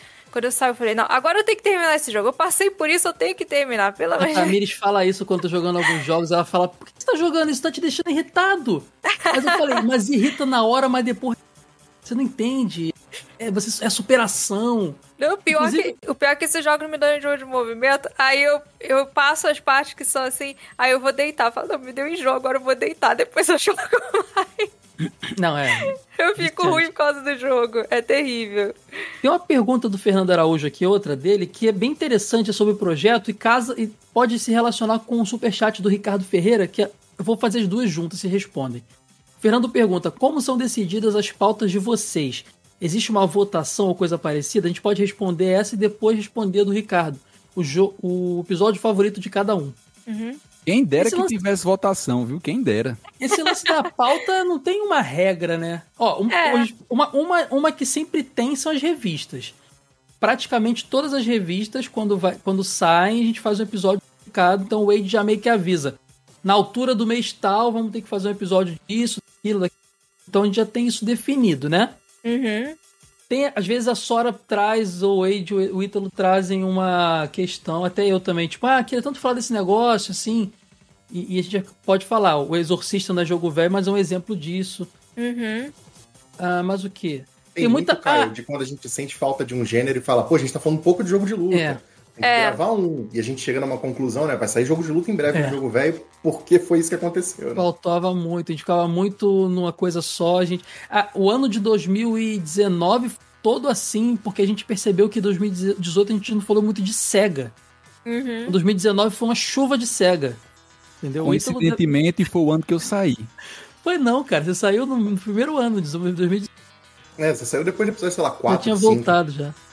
Foi até falando de Michael Jackson, você ficou felizão lá, cara. Não vem com essa, não. E também tem, às vezes, eu, quando eu tô montando o um cronograma, eu já meio que faço uma gestão também de... Tá cortando agora, Caio. Não sei se só o... pra mim está cortando um Cortou, pouquinho. Cortou. Oi, voltou meu áudio? Voltou. Às vezes eu faço um cronograma já pro ano todo, compartilho com o pessoal já com sugestões, porque eu, eu, eu faço essa análise, né? A gente já fez. Tá faltando muito esse tipo de gênero e tal. E na maioria das vezes o pessoal aprova a maioria deles, assim. E tem episódio também que surge porque a gente tem que entregar alguma coisa, tá meio atrasado. Vamos fazer um papo rápido aqui sobre tal coisa. Isso é muito isso também, né? Sim. Tem que, tem que, tem que entregar, gravar alguma coisa semana, ninguém tá todo mundo cansado, ninguém conseguiu estudar muito. Vamos fazer um papo sobre controles. E acaba que a gente estuda do mesmo jeito, não adianta nada a gente trazer. Ah, mas é porque tem muita coisa que, é, quando é um debate mais opinativo, ou então quando é aquela coisa que tá muito dentro da nossa vivência, a gente consegue conversar numa boa. Agora, o problema é quando a gente tem que pesquisar data, nome de desenvolvedor japonês, que é sempre difícil, e, e, onde surgiu esse jogo, o que, que pegou um jogo para trazer para o outro, e aí é mais complexo. Então, às vezes, bate muito na nossa agenda. Eu chego e falo, Caio, essa semana eu tô só o pó da rabiola, vamos tentar fazer uma parada mais rápida? E quase sempre o Caio fala assim para mim, eu também tô, cara. e, e, aí a Sora chega e fala, gente, eu, eu, eu até consigo gravar, mas vai ter que ser rápido porque eu tô lotada de trabalho. E, e aí, gente, o Ítalo... Quando é demais, a gente nem grava. A gente sempre tem uma gavetinha, né, ou gordurinha. É, é exato. Também. Tem então, um backup às vezes a gente... pra quando tudo explode. É, semana vamos gravar não, porque tá, tá, tá ruim, ou a gente não faz. E o episódio favorito? O meu é, ou é o Tetris ou o Pong, porque eu acho, eu acho que eles são muito interessantes assim. Foram dois jogos que eu tinha, eu tinha uma afetividade obviamente com os dois, mas eu nunca tinha estudado sobre eles na vida. É diferente dos outros que a gente gosta. A gente sempre, sempre gostou de ler revista, então a gente sempre sabia a história da, da, do Mario, do surgimento do Sonic, do, Agora, a gente foi, eu fui atrás, todos nós fomos atrás, a pauta foi meio que feita junto por todos nós. E a gente achou cada coisa, né, cara, que a gente nem imaginava. Relacionado. O Tetris tem relação com a queda do muro de Berlim. O Pong tem uma história incrível também. De, de. Cara, assim, foi, são os que eu mais gosto. Eu faço até pouco, a gente faz pouco. Porque eles dão muito trabalho, né? De, de pesquisa, de correr atrás de coisas que não estão fáceis nostalgia, né? Também tem isso. E foge da nossa nostalgia, é, a gente vivencia. É puramente pesquisa. É. Não foi a nossa geração mesmo. Até foi, mas a gente não. Quando a gente vai falar de um Mortal Kombat, um Street Fighter, a gente já tá estudando para isso há 30 anos já, por exemplo. E vocês aí, o favorito de vocês? Então, o meu episódio favorito foi o de Tomb Raider, porque assim, ah, além mentira. de ser o jogo que eu mais amo na vida, a série de jogos que eu mais amo, esse episódio ainda teve participação do Gil Somar, que foi o cara que escreveu os detonados de Tomb Raider que eu usei na época que eu joguei. Então, foi uma experiência assim incrível gravar esse episódio de Tomb Raider. Ele definitivamente é o meu favorito. Gilsomar, cara. Gilsomar é um cara super acessível que muita gente às vezes passa por ele na BGS e não sabe a importância desse cara, né, cara? Cara, eu reverencio sempre que eu vejo e ele fica constrangido porque ele é tímido. Fica. Gilsomar livramento da revista Gamers, tenho ele no coração, cara. Ele fez a maioria dos detonados que vocês leram aí na, na, na infância de vocês zerando jogos. Sério mesmo, cara. O cara é fera. Tem que voltar, tem que voltar para fazer o, o Metal Gear que a gente conversou a fazer. Exato. E você, Chanquinha? E você, Ítalo? Ah, o meu é facilmente o de mascotes esquecidos. Ali, Mais caótico. Mim... Sim. Esse gente... foi um episódio que eu per perdemos o controle, que na hora de que acabou, eu falei, cara, esse pra editar vai ser difícil. E aí eu desisti na edição. Falei, vai assim mesmo. Porque ele é um caos total. Tem uma hora ali que eu, eu tava desistindo de rostear o episódio. Mas essa é a graça dele, né? Porque a gente tem as duas vertentes de episódios, né? A gente tem aquele episódio sério, com muita história dos jogos, é. com todo a parte do desenvolvimento. E a gente tem a loucura, meu amigo. Então, metade do jogo velho é loucura. E aquele episódio para mim ali é o caos em definição de podcast. É o meu favorito disparado. Se você Nossa. quiser apagar tudo do feed e deixar só ele, eu tô feliz demais. Eu lembro que eu tinha separado a minha listinha de mascotes, mas quando chegou no meio do episódio eu já não sabia de mais nada. Porque não, eu, eu, já de... tava questionando o que, que era um mascote. Eu, Será que eu sei mesmo o que, que é um mascote? Esses gilistas são ótimos que a gente fica roubando um do outro, né? Eu já venho assim, falar o meu, ficar sem falar. São muito divertidos, cara, esse episódio. São, são esses episódios são sempre guerra. Deixa eu fazer aqui uma. O André, o André mandou ali. Eide Tasaka, recebeu as revistas? Recebi, André. Muito obrigado. O André mandou umas revistas de videogame para mim. Já recebi, estão lindinhas, cara. Depois eu vou mandar uma foto. É deixar o Ed feliz e mandar revista de videogame pra ele. É, gente, quem quer mandar revista de videogame pra mim, eu fico felicíssimo. Cara, Sim. é. Deixa, episódio... deixa eu dizer minha parte 2. Ah, Ixi, vai roubar, gente. Vai. Ele, ele sempre estraga tudo, cara. A minha trinca, ela era minha favorita até o final, quando vai chegando perto do final, que o Wade detona o meu episódio, aquilo ali é o, maior, é o meu maior desgosto dentro do jogo velho, aquilo ali. Toda a Eu vou contar um bastidor aqui. Cadê o, o coelhinho, o, o esquilinho? Tanda, tanda. A primeira vez que eu e Ítalo brigamos foi por causa... Lembra. Ítalo? A gente brigou nos bastidores, o Wade meio que porque eu tava super irritado, que eu tava com o episódio atrasado, fazendo um monte de coisa, e eu tô pedindo pro Ítalo, Ítalo, tem que fazer sua trinca esse ano. Quais são os jogos? O Ítalo, o Ítalo ele vive no Seridó, que é um lugar isolado, cidade grande, que a paz reina.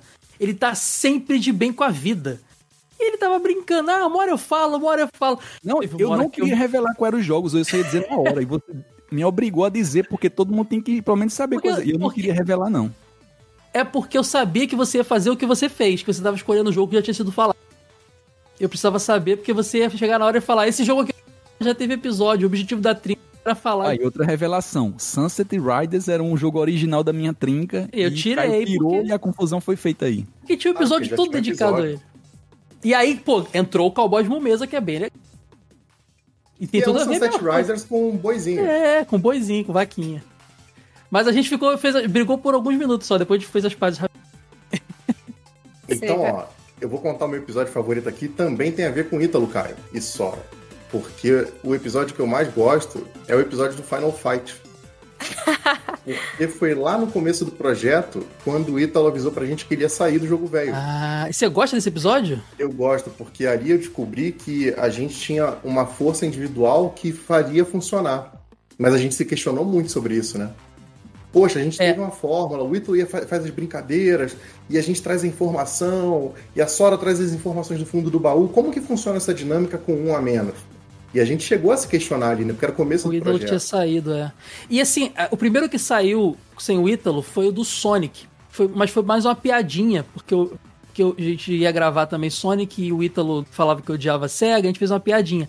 Mas o primeiro gravado, só nós três, foi o Final Fight e eu não gosto muito dele porque ele foge do nosso a gente falou dos jogos, de todos os jogos. Mas eu acho que ali fazia muito sentido, cara, porque talvez seja maçante. Falar do primeiro Final Fight é muito bom, porque você tem uma história de desenvolvimento muito boa. Falar do segundo já não tem tanta informação para você falar de desenvolvimento. É, mas a gente perdeu né? muito tempo. Mas a gente tava definindo o formato nessa época também. É. Mas eu gosto muito, porque eu acho que ali foi um momento que a gente teve que se. se a gente tava com medo e saímos exato. aliviados, né? Exato. Uhum. Eu gosto bastante. A Sora segurou a, a onda porque eu senti que ela se mais também. Porque ela, ela lembra que ela fala. É, eu tava entendendo que ela tava. A Sora tava naquele período, né, Sora, inicial. Tentando descobrir como fazer podcast. Né, Sim. Você fala. E aí sai um. Aí você deve ter. Eu imagino que no seu lugar eu faria isso, me, me cobrar. Caramba, agora eu tenho que ajudar mais, porque senão eu vou estar tá aqui fazendo o quê, entendeu? E eu senti que se doou muito nesse episódio, pode crer. Foi bom pra todo mundo o Ítalo sair, né? Ele podia sair de novo. Não, não, não, chega de sair. Mas eu saí de novo. Não Saiu. teve saída de novo, você tá, não, você tá viajando, não teve isso. Eu, eu saí duas. Teve no máximo uma não, folga, mas sair não saiu. Olha, ah, Tânia, olha aí, Tânia Braz no Minha chat mãe. botou, adoro o sotaque do Ítalo. Então já pagou. Minha mãe, minha mãe, minha mãe traíra. Mas olha só, o, o Ítalo saiu não, foi de se afastar um nos primeiros momentos, mas não é sair, pô, você continua fazendo coisa lá. Diego Brito botou, eu chorei quando o Ítalo saiu. É, todos nós choramos, a gente ficou muito triste. Todos nós choramos.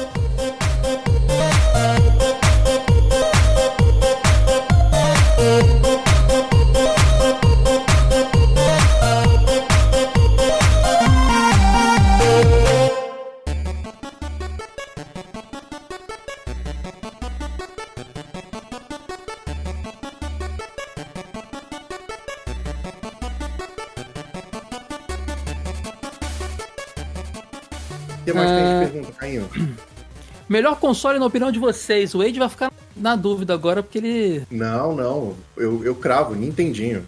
Mudei recentemente de opinião, não é mais Dreamcast. Agora Dreamcast, eu sou né? Nintendinho na veia. Olha, eu vou, responder antes da, eu vou responder antes da história do Ítalo. Eu, eu não acho que ele é o melhor tecnicamente, eu não acho que ele é o melhor de biblioteca, mas eu tenho uma. Um, foi acho que o, o console que. Eu de, devorei ele. Assim, na época, eu quis muito e tal. É o Nintendo 64. Mas é totalmente afetivo o negócio, sabe? Olha, como eu acho que na questão console, acho que. Não sei se PC se encaixa, né? É uma plataforma de jogos bastante. que tem bastante coisa. Mas um console que me marcou muito foi o Play 1, porque eu sempre gostei muito de RPG. E o Play 1 para RPG, gente, ele é incrível. Então, nossa, Suicoden. Legend of Mana, Legend of Legaia, muita coisa boa. Tinha aquele Grandia, acho que era do Play 1 também. Nossa, eu me, esbal, eu me esbaldava. Chegava na, na banquinha lá de jogos, comprava um montão de RPG. Baldur's Gate. Muita coisa boa. Play 1 é incrível. Acho que é um dos meus favoritos, com certeza. Outro ah, do é... Felipe já falou? Não, né, Heitor? Você, então. Essa é fácil para mim. Você pega ali anos 90, geração 16-bit. Era de ouro dos videogames. Num console só, você tem os gráficos mais impressionantes de uma geração. Trilha sonora em cartucho que parece com CD, viu? Não é pouca coisa não. Um videogame extraordinário, extremamente veloz, capaz de tudo, com uma biblioteca fantástica que todos amam. O melhor videogame de todos é o Mega Drive. É isso, Oh, gente. meu Deus do céu, ele tá zoando, não é possível. Estamos falando de What If. Cara, o Ítalo, ele tem, ele tem... Sabe aquela, aquele filme do Shyamala lá, O cara tem... É de fragmentado. Isso. Fragmentado, cara. Esse maluco aí tem um monte de Ítalo dentro dele, cada hora com isso. Ai, gente, olha só, tá chegando no final das perguntas. O Felipe Colucci perguntou também qual a época dos videogames que vocês consideram. Qual a época vocês consideram a melhor dos videogames? Ah, é difícil, né? Ah, Todas é elas têm. têm Essa é fácil, é fácil, fácil, fácil. Também acho fácil. Eu, eu metade, gosto dos 16 bits, Metade dos 90 e comecinho dos 2000 ali. 95 para 2001. 1632, Finalzinho diz, né? do Super Nintendo, que tinha Super Nintendo, Mega Drive, PS1, 64. Ali é o auge. É, a minha também. 16. Eu mas acho- 8 também, é difícil pra eu mim. hoje em dia, tudo. cara. Eu acho que é hoje em dia, porque você tem tudo que tinha no passado e ainda tem os de hoje. Tem cada É, vez mais. mas aí o Ed tá, tá roubando, Ed. Não tá roubando. roubando. É, Pra mim, o. o, o- Então, é, isso- o próximo sempre vai ser melhor. O próximo. Exato. Mas exatamente é isso. Você Aí tem o Wade é, é muito coach, né? Muito coach o Wade. Não, cara. Cara, pensa no seguinte, Cainho. É, quando era a época do Super Nintendo, do Mega Drive, a gente só jogava os jogos que a gente ganhava no Natal e no aniversário. Dois jogos por ano. Hoje em dia você joga todos os jogos de uma vez só, você pode jogar tudo. Não tem um jogo que você não tem acesso. A menos que seja coisa nova muito cara. Dos antiguinhos tem um monte saindo em coletânea, emulador. Gente, é, hoje a tecnologia ajuda a gente em tudo, cara. Não Olha, eu procura confesso que eu gostava um pouco de ter menos jogos, porque eu aproveitava mais os jogos Sim. que eu tinha. Hoje Sim. a gente joga um pouquinho de um, já tá passando pra outro, pra outro, Eu pra tô outro. falando Tanto jogo que a gente tem. Eu falando com a minha esposa, cara, a gente hoje. Eu, cara, eu assino. Eu sou o maluco do streamer, né? cara? Eu assino todo o serviço. E eu não vejo nem metade do, do, do que tem. Eu não jogo, cara, sério, vou te falar, é, é meio, meio, meio, meio doentio esse, esse fácil acesso às coisas assim, às vezes. A gente não aproveita tudo. Eu concordo, Sora. Mas eu não troco a opção, não, Sora. Mesmo assim, eu fico como tô. Eu mantenho, eu acho que pra mim, as favoritas são 16 e 32 bits também. É, é o que a gente viveu, que eu mais né? gostei, é. O 8 eu joguei muito, vivi muito 8 bits, mas. Ó, o, o, Vi- o. Teve um comentário aqui do Julinho Rockman que eu achei interessante que ele fez, agora eu perdi aqui, cara. Vou achar. Ele perguntou, falou da musiquinha do Ítalo que sempre entrava. Você lembra das musiquinhas que sempre entrava, Ítalo? Eu- às vezes eu paro algumas piadas, gente, porque. pra não enjoar. O Richter eu parei um tempo.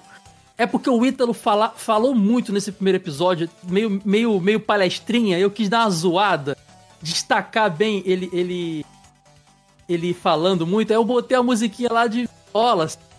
E ele mesmo adorou tanto essa piada que ele pediu pra eu voltar a fazer sempre.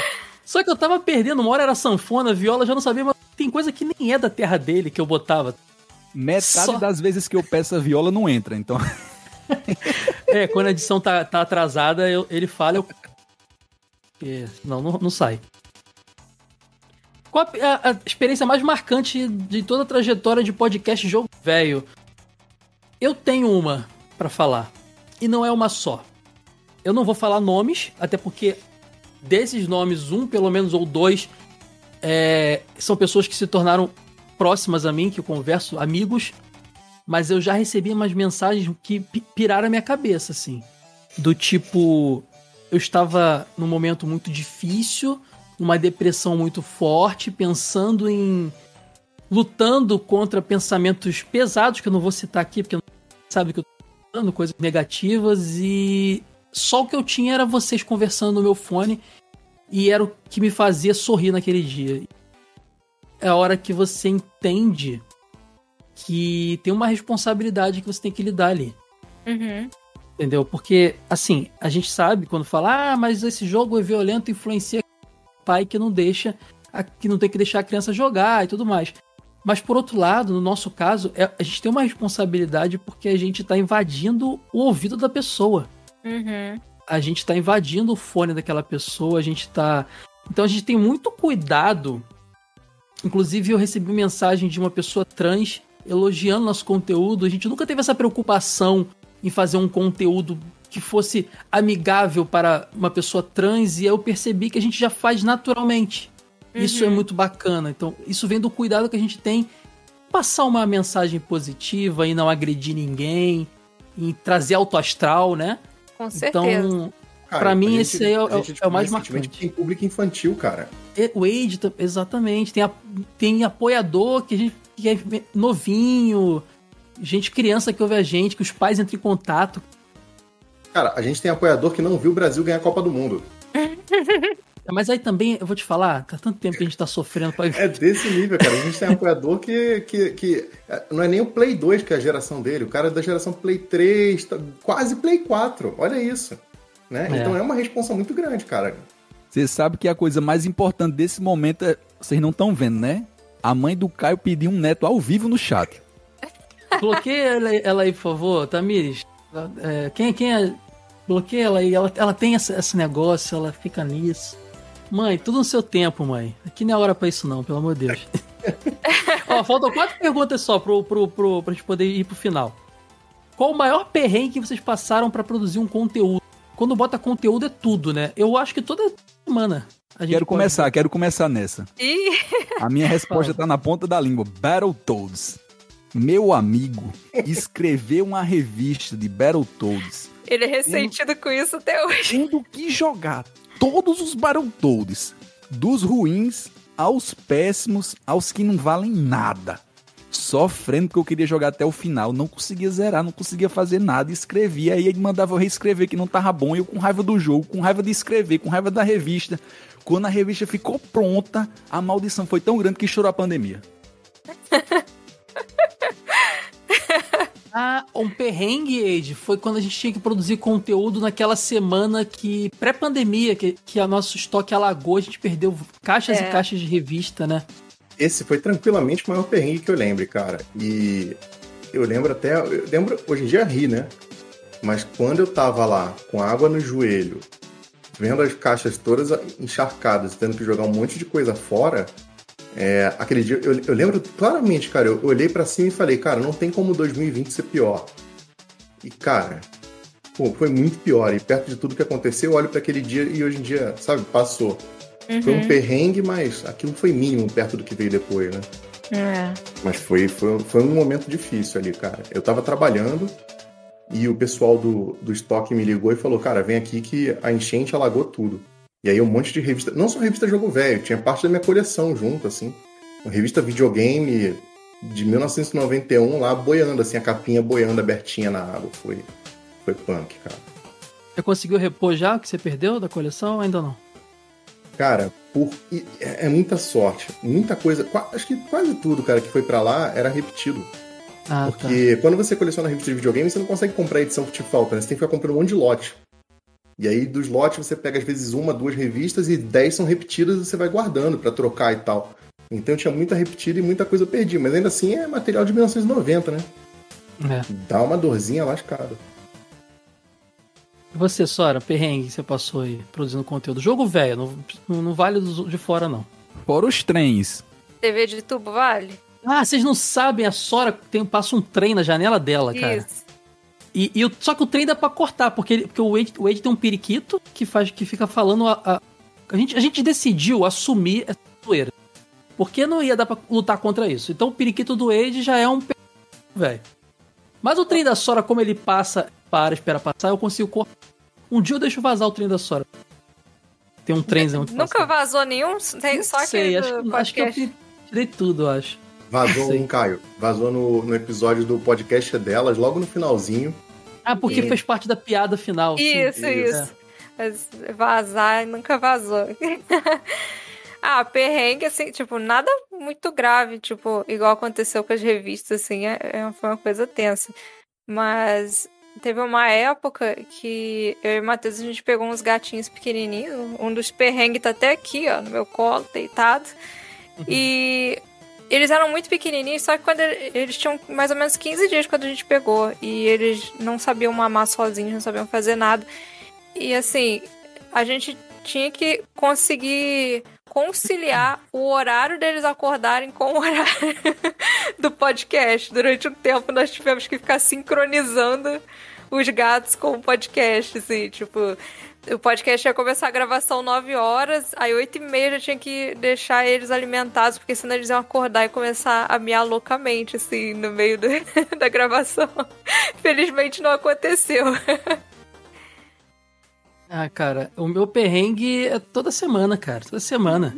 Fechar podcast e, e o chefe ligando pedindo projeto e dá seis horas, desligo tudo porque tem que terminar de editar e tem que gravar. A gente intercala emprego, família, apesar da nossa família ativa e tudo com o projeto é toda semana. Eu não lembro de nada. Ah, eu lembro sim, meu Covid, cara. Acho que da, Ah. da equipe aqui, eu fui. Não sei se foi só eu que tive ou foi eu que tive Não, mais. Edu. O Edu teve também. E. ah, Mas acho que eu fiquei mais. Cara, eu fiquei bem, bem ruim. Tal duas vezes, meio falta de ar, não internei, não precisou. Quer dizer, precisar precisou, mas estava bem no auge, então não tinha condições de. E Segura eu esse lembro que eu gravei. Oi? Puxa esse teu fio aí pra ver se é isso. Porque tá- tua fala tá cortando bastante agora.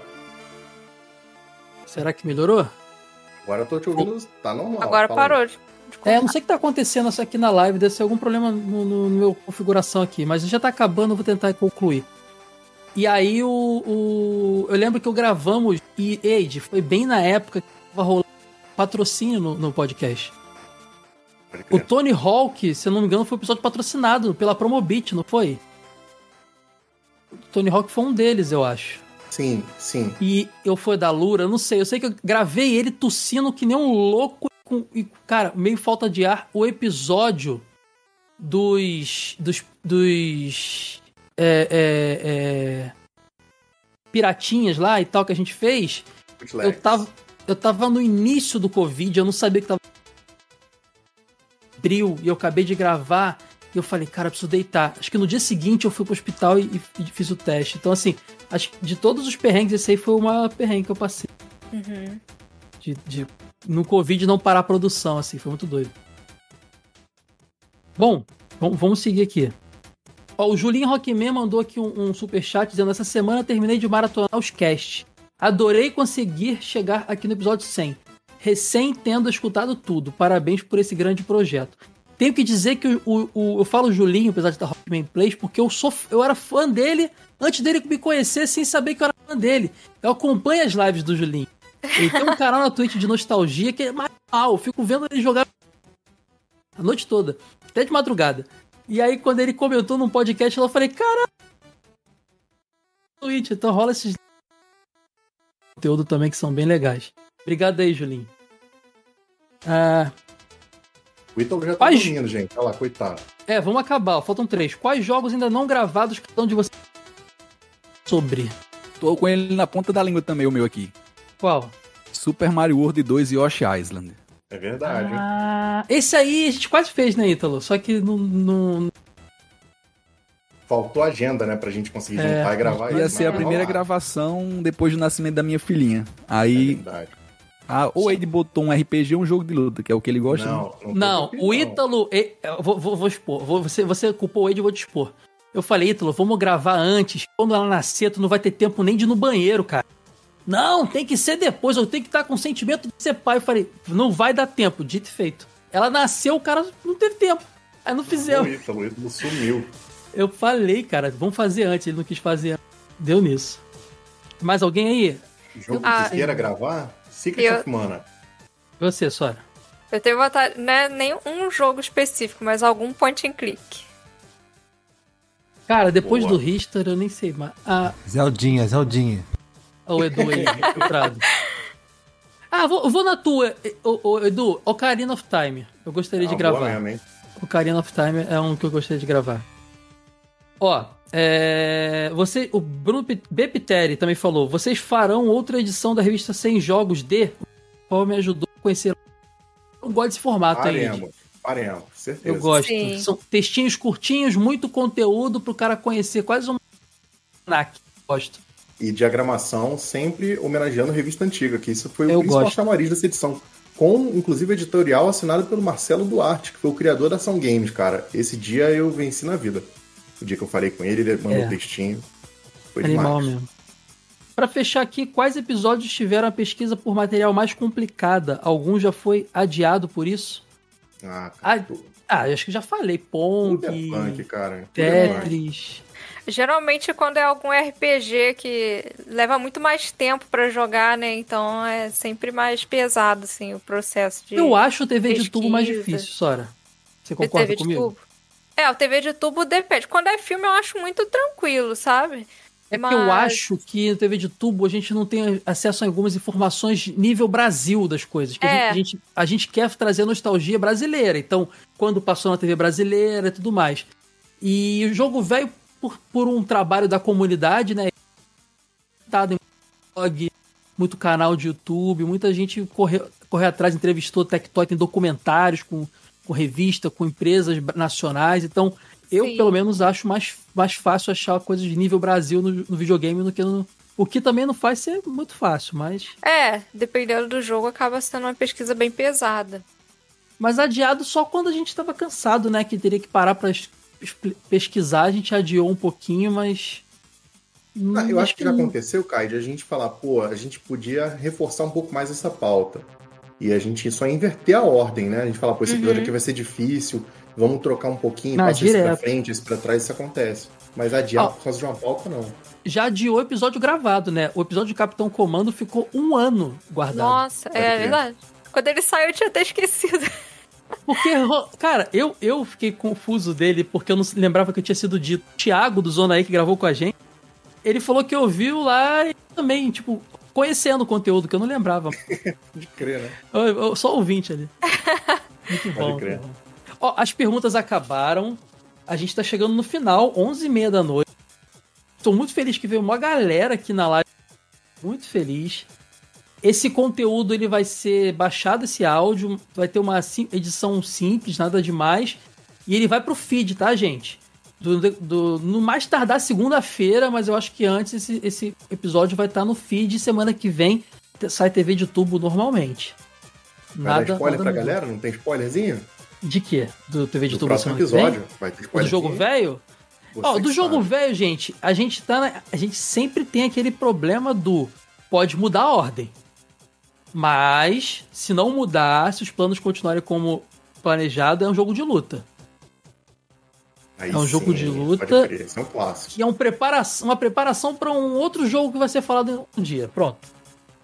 Já, já só posso dizer isso. Tá, já, já, já revelou. É. O, é isso. Cainho, deixa eu fazer um agradecimento antes. Claro. O, o Vladimir botou ali, ó. Parabéns pelos novos componentes da revista. E pela revista, é fantástico ter uma revista de games de novo. E ele mencionou na mensagem anterior falando sobre os apoiadores. Cara, é, é importante reforçar e o projeto também se mantém vivo graças à ajuda da galera que apoia a gente, né? Principalmente quando a gente falou daquele momento super difícil lá da enchente e tudo mais. Cara, sem a ajuda dos apoiadores, nada disso aqui aconteceria. Revista, podcast, vídeo, não tem como funcionar, né? Porque envolve gasto e tem que sair dinheiro de algum lugar. Sim. Então eu queria deixar um agradecimento mais do que especial à galera que apoia o projeto. É muita gente, não dá pra gente nomear todo mundo. É uma página inteira da revista com a fonte cada vez menor em breve vai ter que virar duas páginas da revista de tanta gente que tem. Mas é, fica aqui o meu agradecimento especial. Quem apoia sabe, tem o nome lá no site Todo Mundo Listado, vocês estão no meu coração. Eu acho que esse projeto só não é um blog do Age hoje, um podcast que o Caio lança quando quer, porque tem essa galera apoiando. Senão a gente estaria é, fazendo desse jeito, certeza, com certeza. Com certeza. O Adriano Martins falou mais mil vezes aqui no chat eu, que ele sabe que eu sou muito fã de Cavaleiros, ele quer um episódio da TV de tubo. Adriano, a gente tá guardando pra hora certa. Até por eu ser fã, eu quero fazer isso aí. Na hora que fizer, vai ter que ser lindo. Então, espere aí que vai rolar. Com certeza vai rolar. Episódio 100 do TV de tubo. Não, 100 vai ser um outro mais especial ainda. Não posso revelar. Hoje já sabe, eu fala também. Uhum. 100 vai ser mais especial ainda. Eu vai sei, ser bem legal. Eu sei. Sabe, sabe. O que você esqueceu, mas você sabe. Digamos Ah, que eu então vou contar pra então vocês a história da TV brasileira. Ah, então você já, agora, agora eu sei, você acabou de falar. Agora eu todo mundo sei. sabe. Revelei pra Agora todo todo mundo. mundo sabe. O mundo sabe. Gente, Ai, ai. mais uma vez, obrigado, Edu. Muito obrigado, Edu. Só rolou isso porque o Edu tá aqui, essa homenagem linda que o Ítalo recolheu as- os depoimentos e o Edu lindamente colocou aí na tela com esses efeitinhos, que o Edu é um talento absurdo. Gente, quando o Edu começou a editar pro jogo velho, não sabia editar e olha o que o cara faz. É um gênio. Então, assim, obrigado, Edu, de verdade, por, por a humildade de ajudar a gente com carinho e ficar aí, mesmo e não estar aqui aparecendo por não ser fixo no podcast, não teve ego, não teve nada.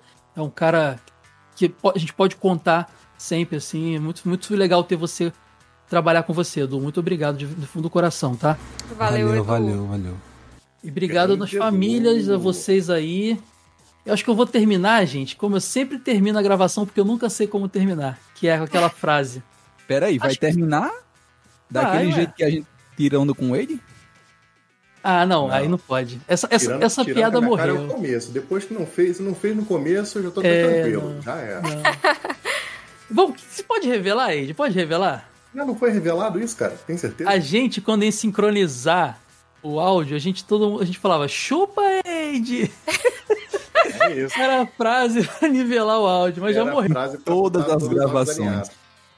Ai, gente, mas olha só, vou terminar como eu sempre termino. Bom, acho que ficamos por aqui, né? É isso. Ficamos. Então tá, gente, beijão pra vocês, muito obrigado do coração, fiquem ligados nos nossos YouTube, site, revista, podcast. Quem sabe no futuro mais coisas aí, apoia a gente, por favor, que a gente pode conseguir crescer mais. Tá bom? Beijão a todos vocês. Valeu, tchau, tchau, gente. Show, Beijo, show. pessoal. Tchau. Acaba logo e sai, Edu. Bota pra baixo essa live aí. Acaba, acaba, acaba, acaba, acaba.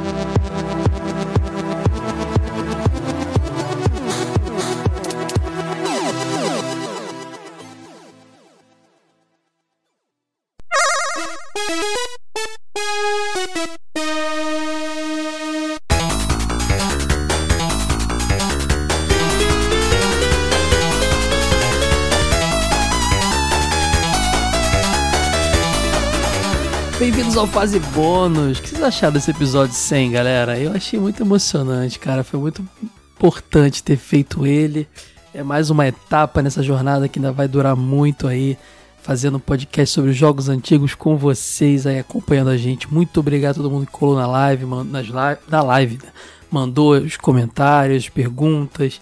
Pulou toda gente pra caramba. Foi, foi demais. Muito obrigado mesmo, gente, pelo carinho. Hoje a gente vai ler os feedbacks do episódio 99, cheats e trapaças. Os recados que eu tenho pra dar são: a gente tá com a nossa revista número 12 com capa de Dragon Quest em pré-venda. É isso mesmo, 36 páginas, a história completa, a origem completa de Dragon Quest. Tem golpes, listas de golpes de Fatal Fury 2, tem a coluna Mão na Luva e a coluna do Ruivo. Tem histórias, bastidores e muito mais de Dragon Quest, então garanta a sua lá em lojadovelho.com.br. Garanta na pré-venda, sempre tem brindezinho. Uh, mas o que eu tenho para dizer? Ah, claro, se quiser nos apoiar, basta em apoia.se ou lá em jogovelho.com.br, lá no link de cima, lá em apoie-nos, escolher o valorzinho lá que encaixa no seu orçamento. Tem várias recompensas dependendo do valor. Inclusive, uma delas é a revista Extra, que é exclusiva de apoiadores. E também está saindo nova agora que traz uma, é, com matéria de capa. Na verdade, ela, ela toda é dedicada a jogos de terror, cara. É muito legal. A revista Extra, inclusive, tem a coluna TV de YouTube que eu faço lá, onde falo de televisão antiga e também tá com a pegada terror.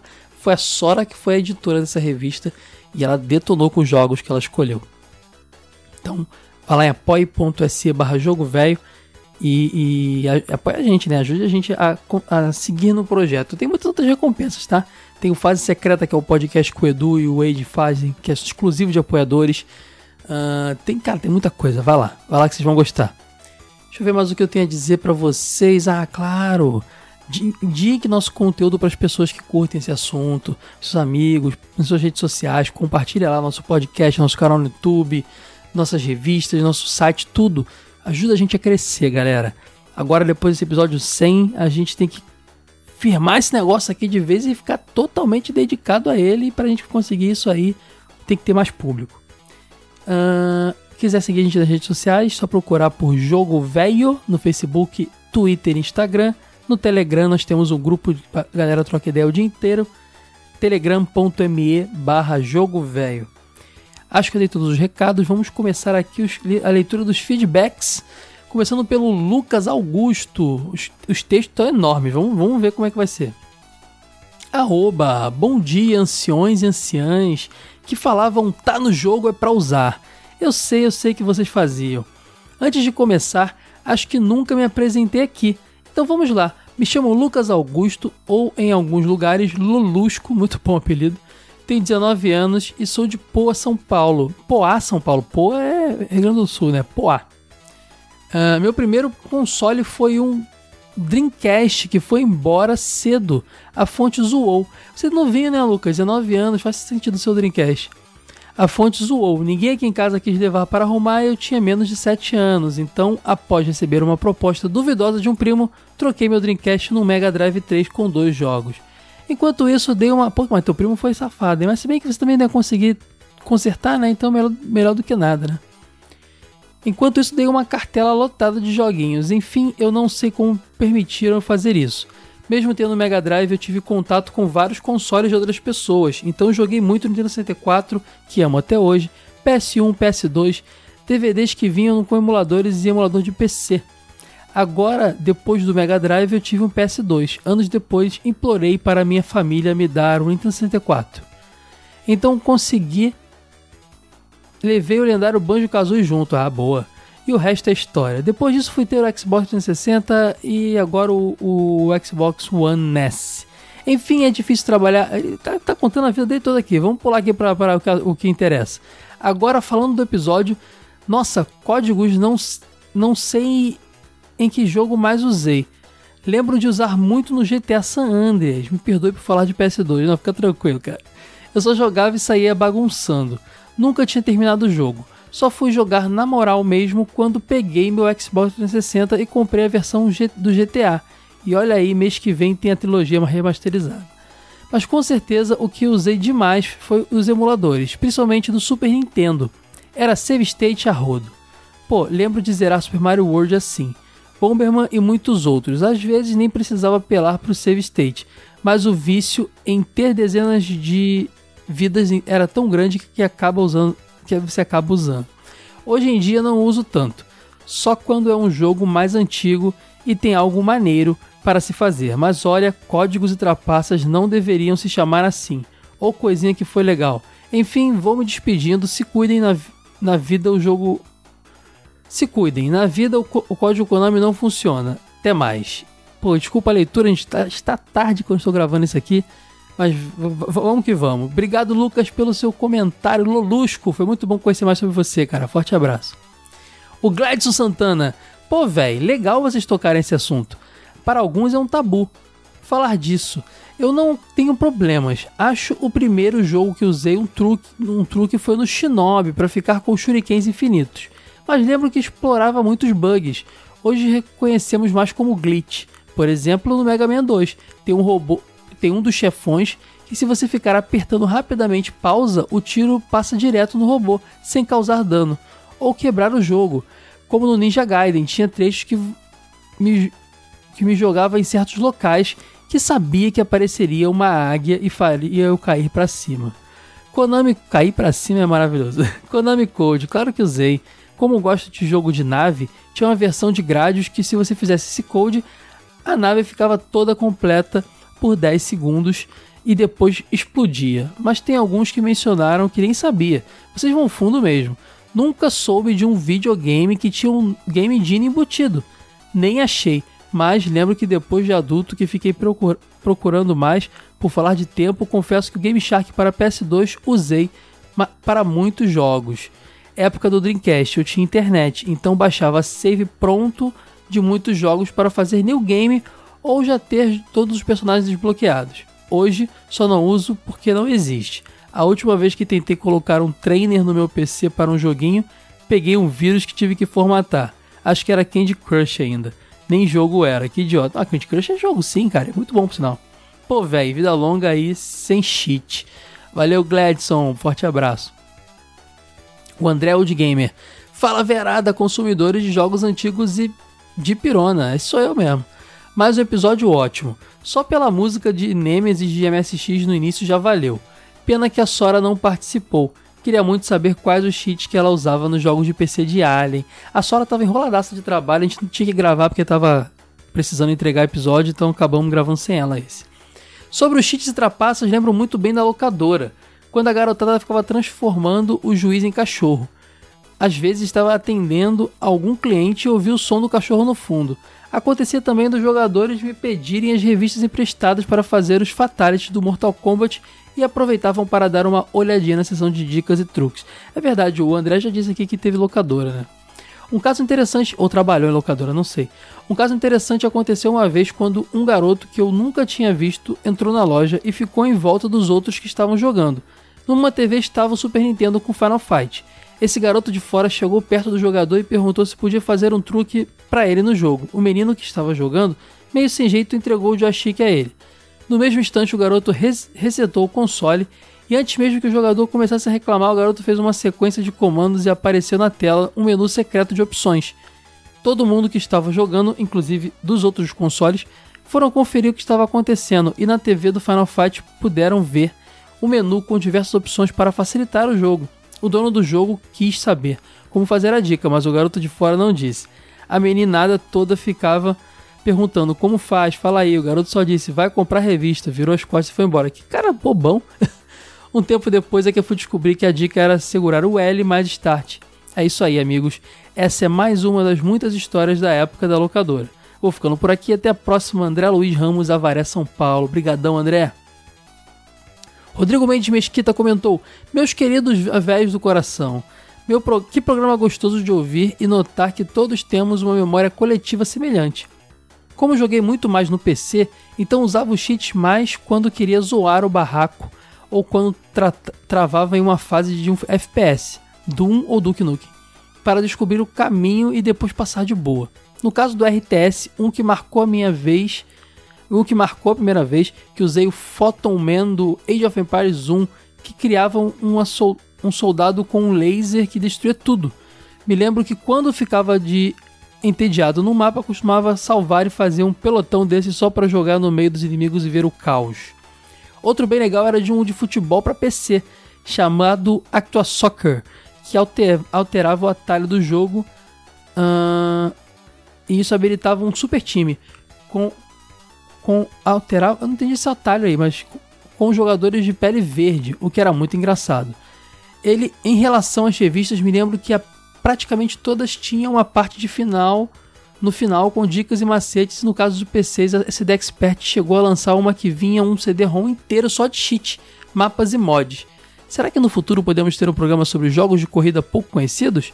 Se for ter, eu garanto que posso fornecer uma lista gigante para você. Um abraço para todos. Manda essa lista para mim depois, Rodrigo, pra eu ver se, se, eu conheço algum deles. Abração, cara. Murilo Melo comentou: Milo de novo. Esse episódio foi um dos mais nostálgicos aqui. Saudade do meu caderninho de Fatality de MK2. Alguém lembra que no programa da Angélica, o Angel Mix, eu acho, tinha um quadro onde ensinavam trapaça dicas de jogos? Lembro que aprendi várias coisas em Donkey Kong 2. Eu lembro do Sega Dicas, né, cara? Que tinha era até o, o...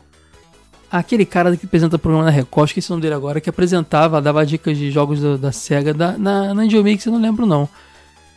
Uh, o Sega Dicas entrava, se eu não me engano, entre o Video Show e alguma outra coisa ali. Pode ser esse que você tá achando que, que tá associando, deve ser próximo horário. Uh, ele continua aqui. Lembro que aprendi várias coisas de Donkey Kong 2 e Gasparzinho naquele programa. Agora, sobre o Konami Code, ah, se é Donkey Kong não é o Sega Dicas.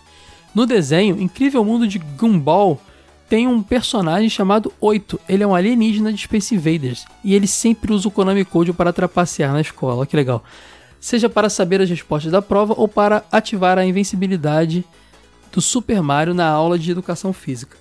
Um dia o Gumball vai usar o código, foi usar o código, cima assim, ah, no pátio da escola e aparece um tanque de guerra fazendo referência a GTA. Só que o tanque parecia dividindo o espaço com o Gumball, fazendo ele crachar e o desenho da tela azul, muito hilário. Que legal, cara, vou ver esse desenho aí, gostei. Brigadão, Murilo, forte abraço. Nossa, o Alisson mandou, caprichou aqui no comentário, olha. Vamos lá. Só coisa boa por aqui. Cheats, é, cheats é a minha praia. Na época de locador eu amava esses códigos que ajudavam. É, o Alisson da Silva Araújo, tá, gente? Só pra, pra eu não falei o nome dele completo. Uh, eu amava esses códigos que ajudavam a gente a fechar os joguinhos. Os que eu mais usei e abusei foram Superstar Soccer, uh, aquele bot... Ah, tá... aquele lista um monte, cara. É muita coisa, não dá pra ler tudo, Alisson. Mas aí depois ele fala que eu particularmente eu uso para. Não, calma aí, onde ele continua. Excelente cast, que venham 100, venham mil, que esse trabalho continue sendo que é um papo descontraído de gamer para gamer e para quem tem curiosidade de conhecer mais. Obrigado, muito obrigado Alisson pelo seu comentário. Não deu para ler todos, cara, muita coisa e já tem muito comentário aqui. Forte abraço. Ó o Julinho Rockman aí. Cara, na época cheats eram uma cultura normal entre os jogos quem sabia fazer eles era visto como o cara. Hoje em dia é engraçado ver a galera da internet que às vezes aparece nos Facebooks da vida querendo menosprezar quem usava. Eu usei muito ao longo, longo da vida. Além do Konami Code, que para mim é sinônimo de juiz cachorro, os mais memoráveis para mim são os do Power Rangers The Movie de Super Nintendo, que o Ítalo mencionou, que faz você jogar com o Ranger morfado o jogo inteiro, e o do Gundam Wing também, esse jogo Gundam Wing é bem legal também de Super Nintendo, que faz você poder jogar com Epion, o chefão final. Esses dois códigos me marcaram porque você conseguia eles após zerar o game no hard. E desde o dia que consegui, nunca mais os esqueci. Outra lembrança que tenho com códigos foi na minha adolescência, quando eu trabalhava, quando eu trabalhei numa locadora. E o pessoal jogava Dragon Ball Final Bout e me pediam sempre para colocar o código para liberar todos os personagens, incluindo o memorável Goku Super Saiyajin 4. Depois, quando conseguimos um PS2 na locadora e o pessoal viciou no GTA 3, nós adotamos todos os cheats do jogo em uma folha de caderno e deixamos colado na parede de tanto que o pessoal usava eles. Gurizada, parabéns por estarem chegando aos 100 episódios do jogo velho, que venham mais 100, 200 e muito mais. Farei o possível para comparecer na live dia 22. Você estava lá, Julinho, lembra sua pergunta. Grande abraço a vocês cada vez mais. Obrigado, Julinho. O Eder Aderaldo também mandou um comentário enorme aqui, ó. Esqueceram também de falar que caso você faça alguma, algum caractere errado, isso pode acabar ocasionando bugs no jogo. No caso Game Shark Game Genie. Isso é verdade, Eder. Cheat hoje uso mais o de vidas infinitas, até porque se você perde todas as vidas, tem que voltar lá no começo do jogo. Isso é muito chato. Jogos de plataforma mesmo eu gosto, mas morro demais. E também tem outro agravante. Nem sempre você morre no mesmo lugar. Agora, tem uns cheats que estragam a experiência do jogo, tipo começar com level máximo, todas as chaves, sangue infinito, dano máximo. Também tem, tem também os demais os legais, tipo munição infinita, alterar os Pokémon, multiplicação de itens raros, todas as cartas de Yu-Gi-Oh! de PS1. E os engraçados, tipo os Big Head, jogar Tony Hawk com Homem-Aranha. Nossa, porque eu não falei desse aí, cara, pode crer. Transformar o juiz em cachorro. É, Quase esqueci, tem também os essenciais, tipo liberar todos os lutadores no modo versus, Fatality com botão, todas as arenas. Aí vai uma pergunta: controle turbo é cheat? Pra mim é uma ferramenta contra tendinite. Isso sim, acho que é mais um addon, né? Não é um cheat, não. E no caso, para quem não é muito rápido, tipo a parte de Chrono Trigger em que você tem que beber sopa mais rápido que a ala ou matar a Hydra em God of War. Só para mencionar o save state, dependendo de se for a todo momento, pode ser considerado trapaça. Agora tem a evolução dele no RetroArch, que é o botão de rebobinar. Muito bom, obrigado aí, Eder, pelo seu comentário. Guilherme Henrique falou: E aí, galera do Jogo Velho? Me chamo Guilherme, tenho 21 anos e moro em Angra dos Reis, Rio de Janeiro. Esse é meu primeiro comentário em um programa de podcast. Olha que legal, bem-vindo, Guilherme. Eu me lembro que quando era mais novo e jogava Super Mario Bros 2, a versão All Stars, no meu Super Nintendo e chegava na fase 1, 3, tinha uma, um warp que levava para o mundo 4. Eu lembro que me sentia muito inteligente por saber pular vários mundos no, do jogo, pois era todo um esquema de, de levar a poção para abrir aquela porta em cima de um tubo específico, entrar nele e ser transportado para o mundo 4. Gosto muito do conteúdo de vocês e parabéns pelo episódio 100. Obrigado, Guilherme. Bom ter você aqui volte mais vezes. Davi Elias comentou. É, deixa eu ver aqui. Ainda falta um monte. Nossa, falta muito, meu Deus. Vamos lá. Davi Elias. Parabéns, meus velhos, a um passo da edição 100. Uh, e que venham muitas edições. Que assunto delicado, hein? Lembro que entre os meus amigos a gente olhava torto um pro outro se alguém usasse tais métodos ocultos no jogo, principalmente nos jogos de luta, mas era divertido pacas. Os que mais usei foram no Dragon Ball Z do Super Nintendo, aquele que os personagens ficam do tamanho de uma formiga, e no Super, Mario, Super Street Fighter 2 New Challenger, para jogar com o Akuma. Um que eu achava humilhante no meu, pro meu orgulho era no Double Dragon 3 do Nintendinho.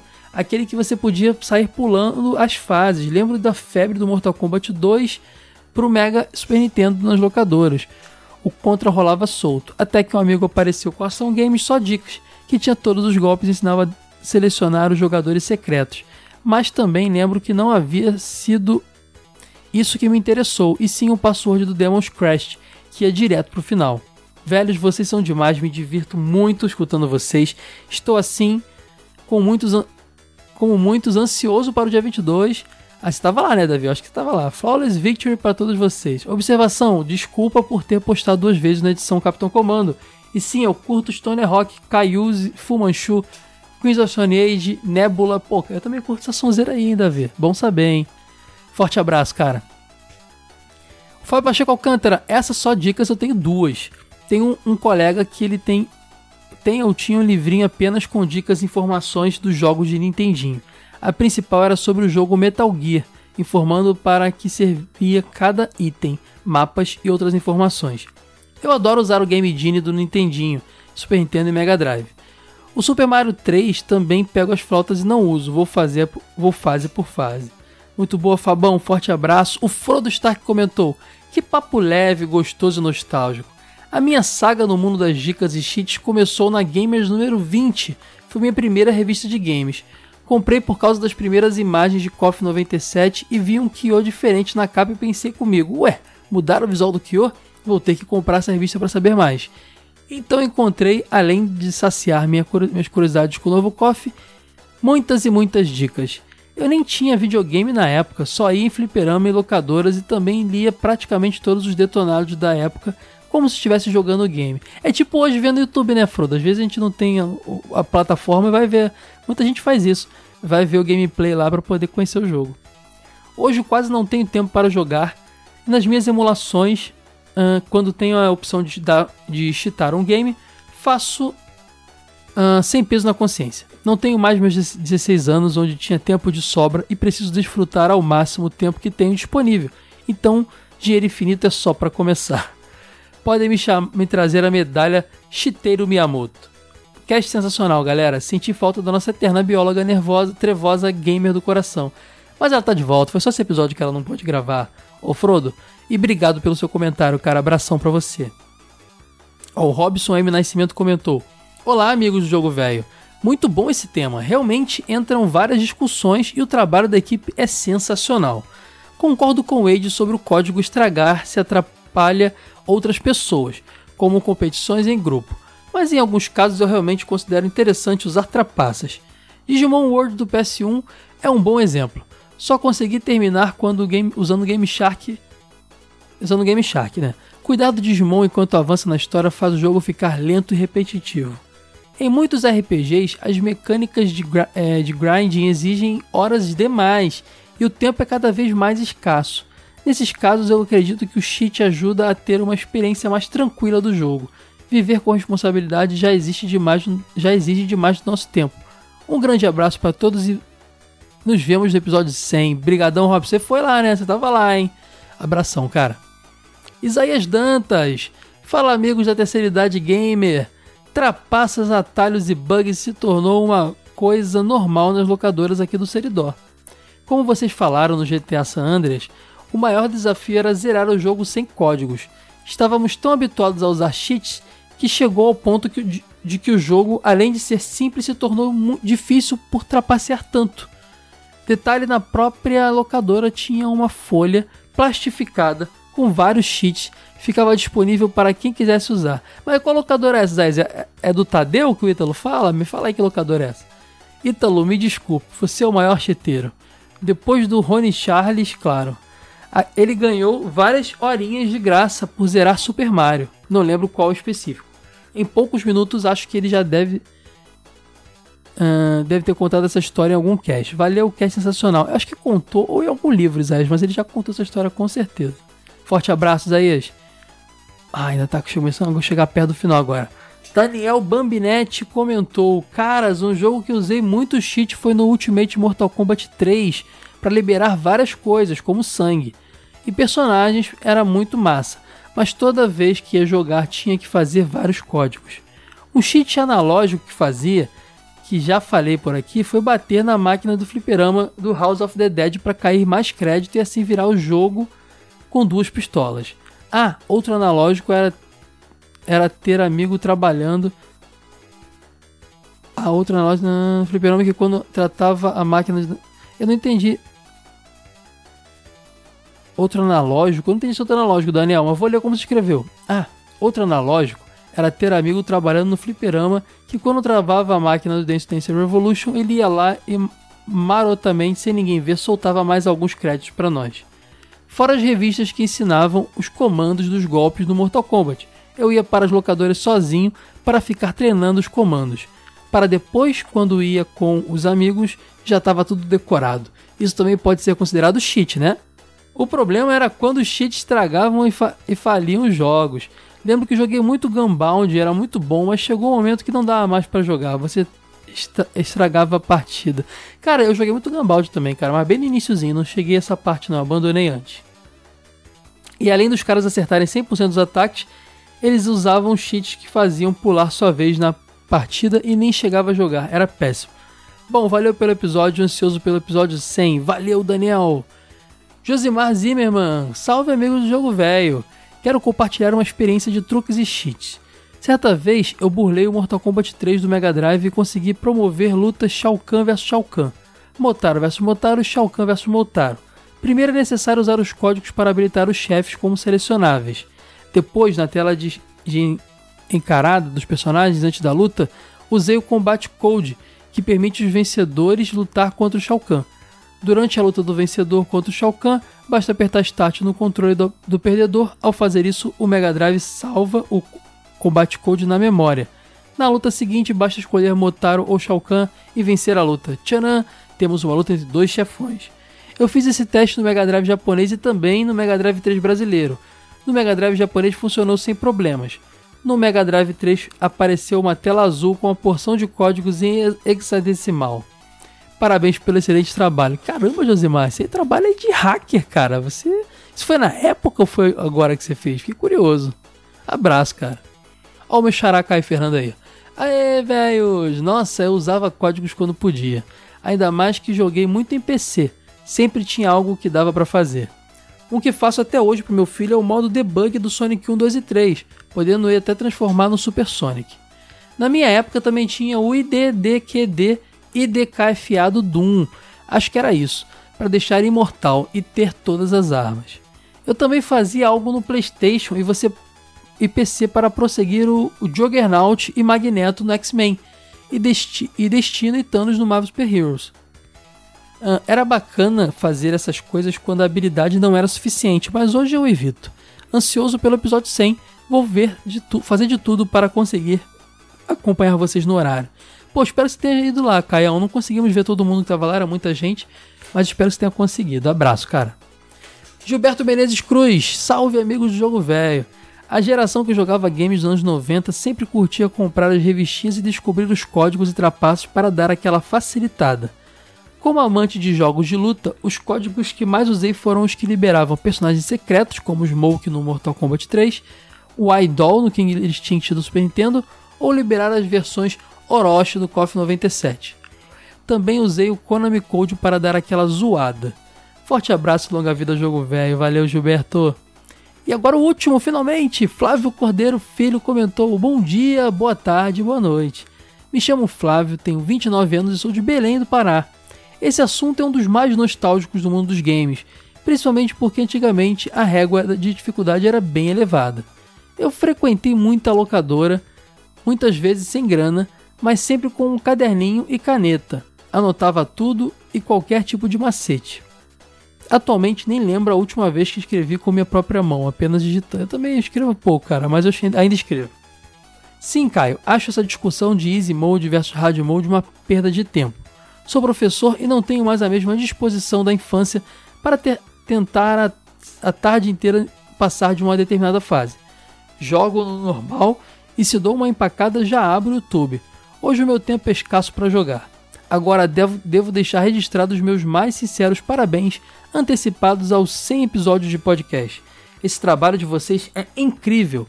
Já me fez muita companhia durante a pandemia e nos intervalos das madrugadas de estudo para o mestrado. Muito obrigado mesmo e que venha mais mil episódios. Abraços. Aí ele bota um PS aqui. Comecem a ler os comentários de baixo para cima, pois quem escreve primeiro fica lá no final de cima para baixo. Primeiro, obrigado pelo seu comentário, Flávio. Flávio, muito legal ter você aqui. E sobre o seu, o seu PS aí, mas faz diferença a, a ordem que a gente lê? Não sei, acho que para narrativa. A gente sempre, sempre lê todo mundo mesmo, né? Não sei, digam aí se acham melhor ir na ordem de quem comentou, faz alguma diferença. Porque é para dar prioridade não é porque a gente lê todo mundo, né? Então diga aí depois o que vocês acham aí. Valeu, Flávio, muito obrigado. Pessoal, o episódio tá enorme, feedbacks também ficaram enormes. Então ficamos por aqui, tá? Forte abraço para vocês. Tchau, tchau.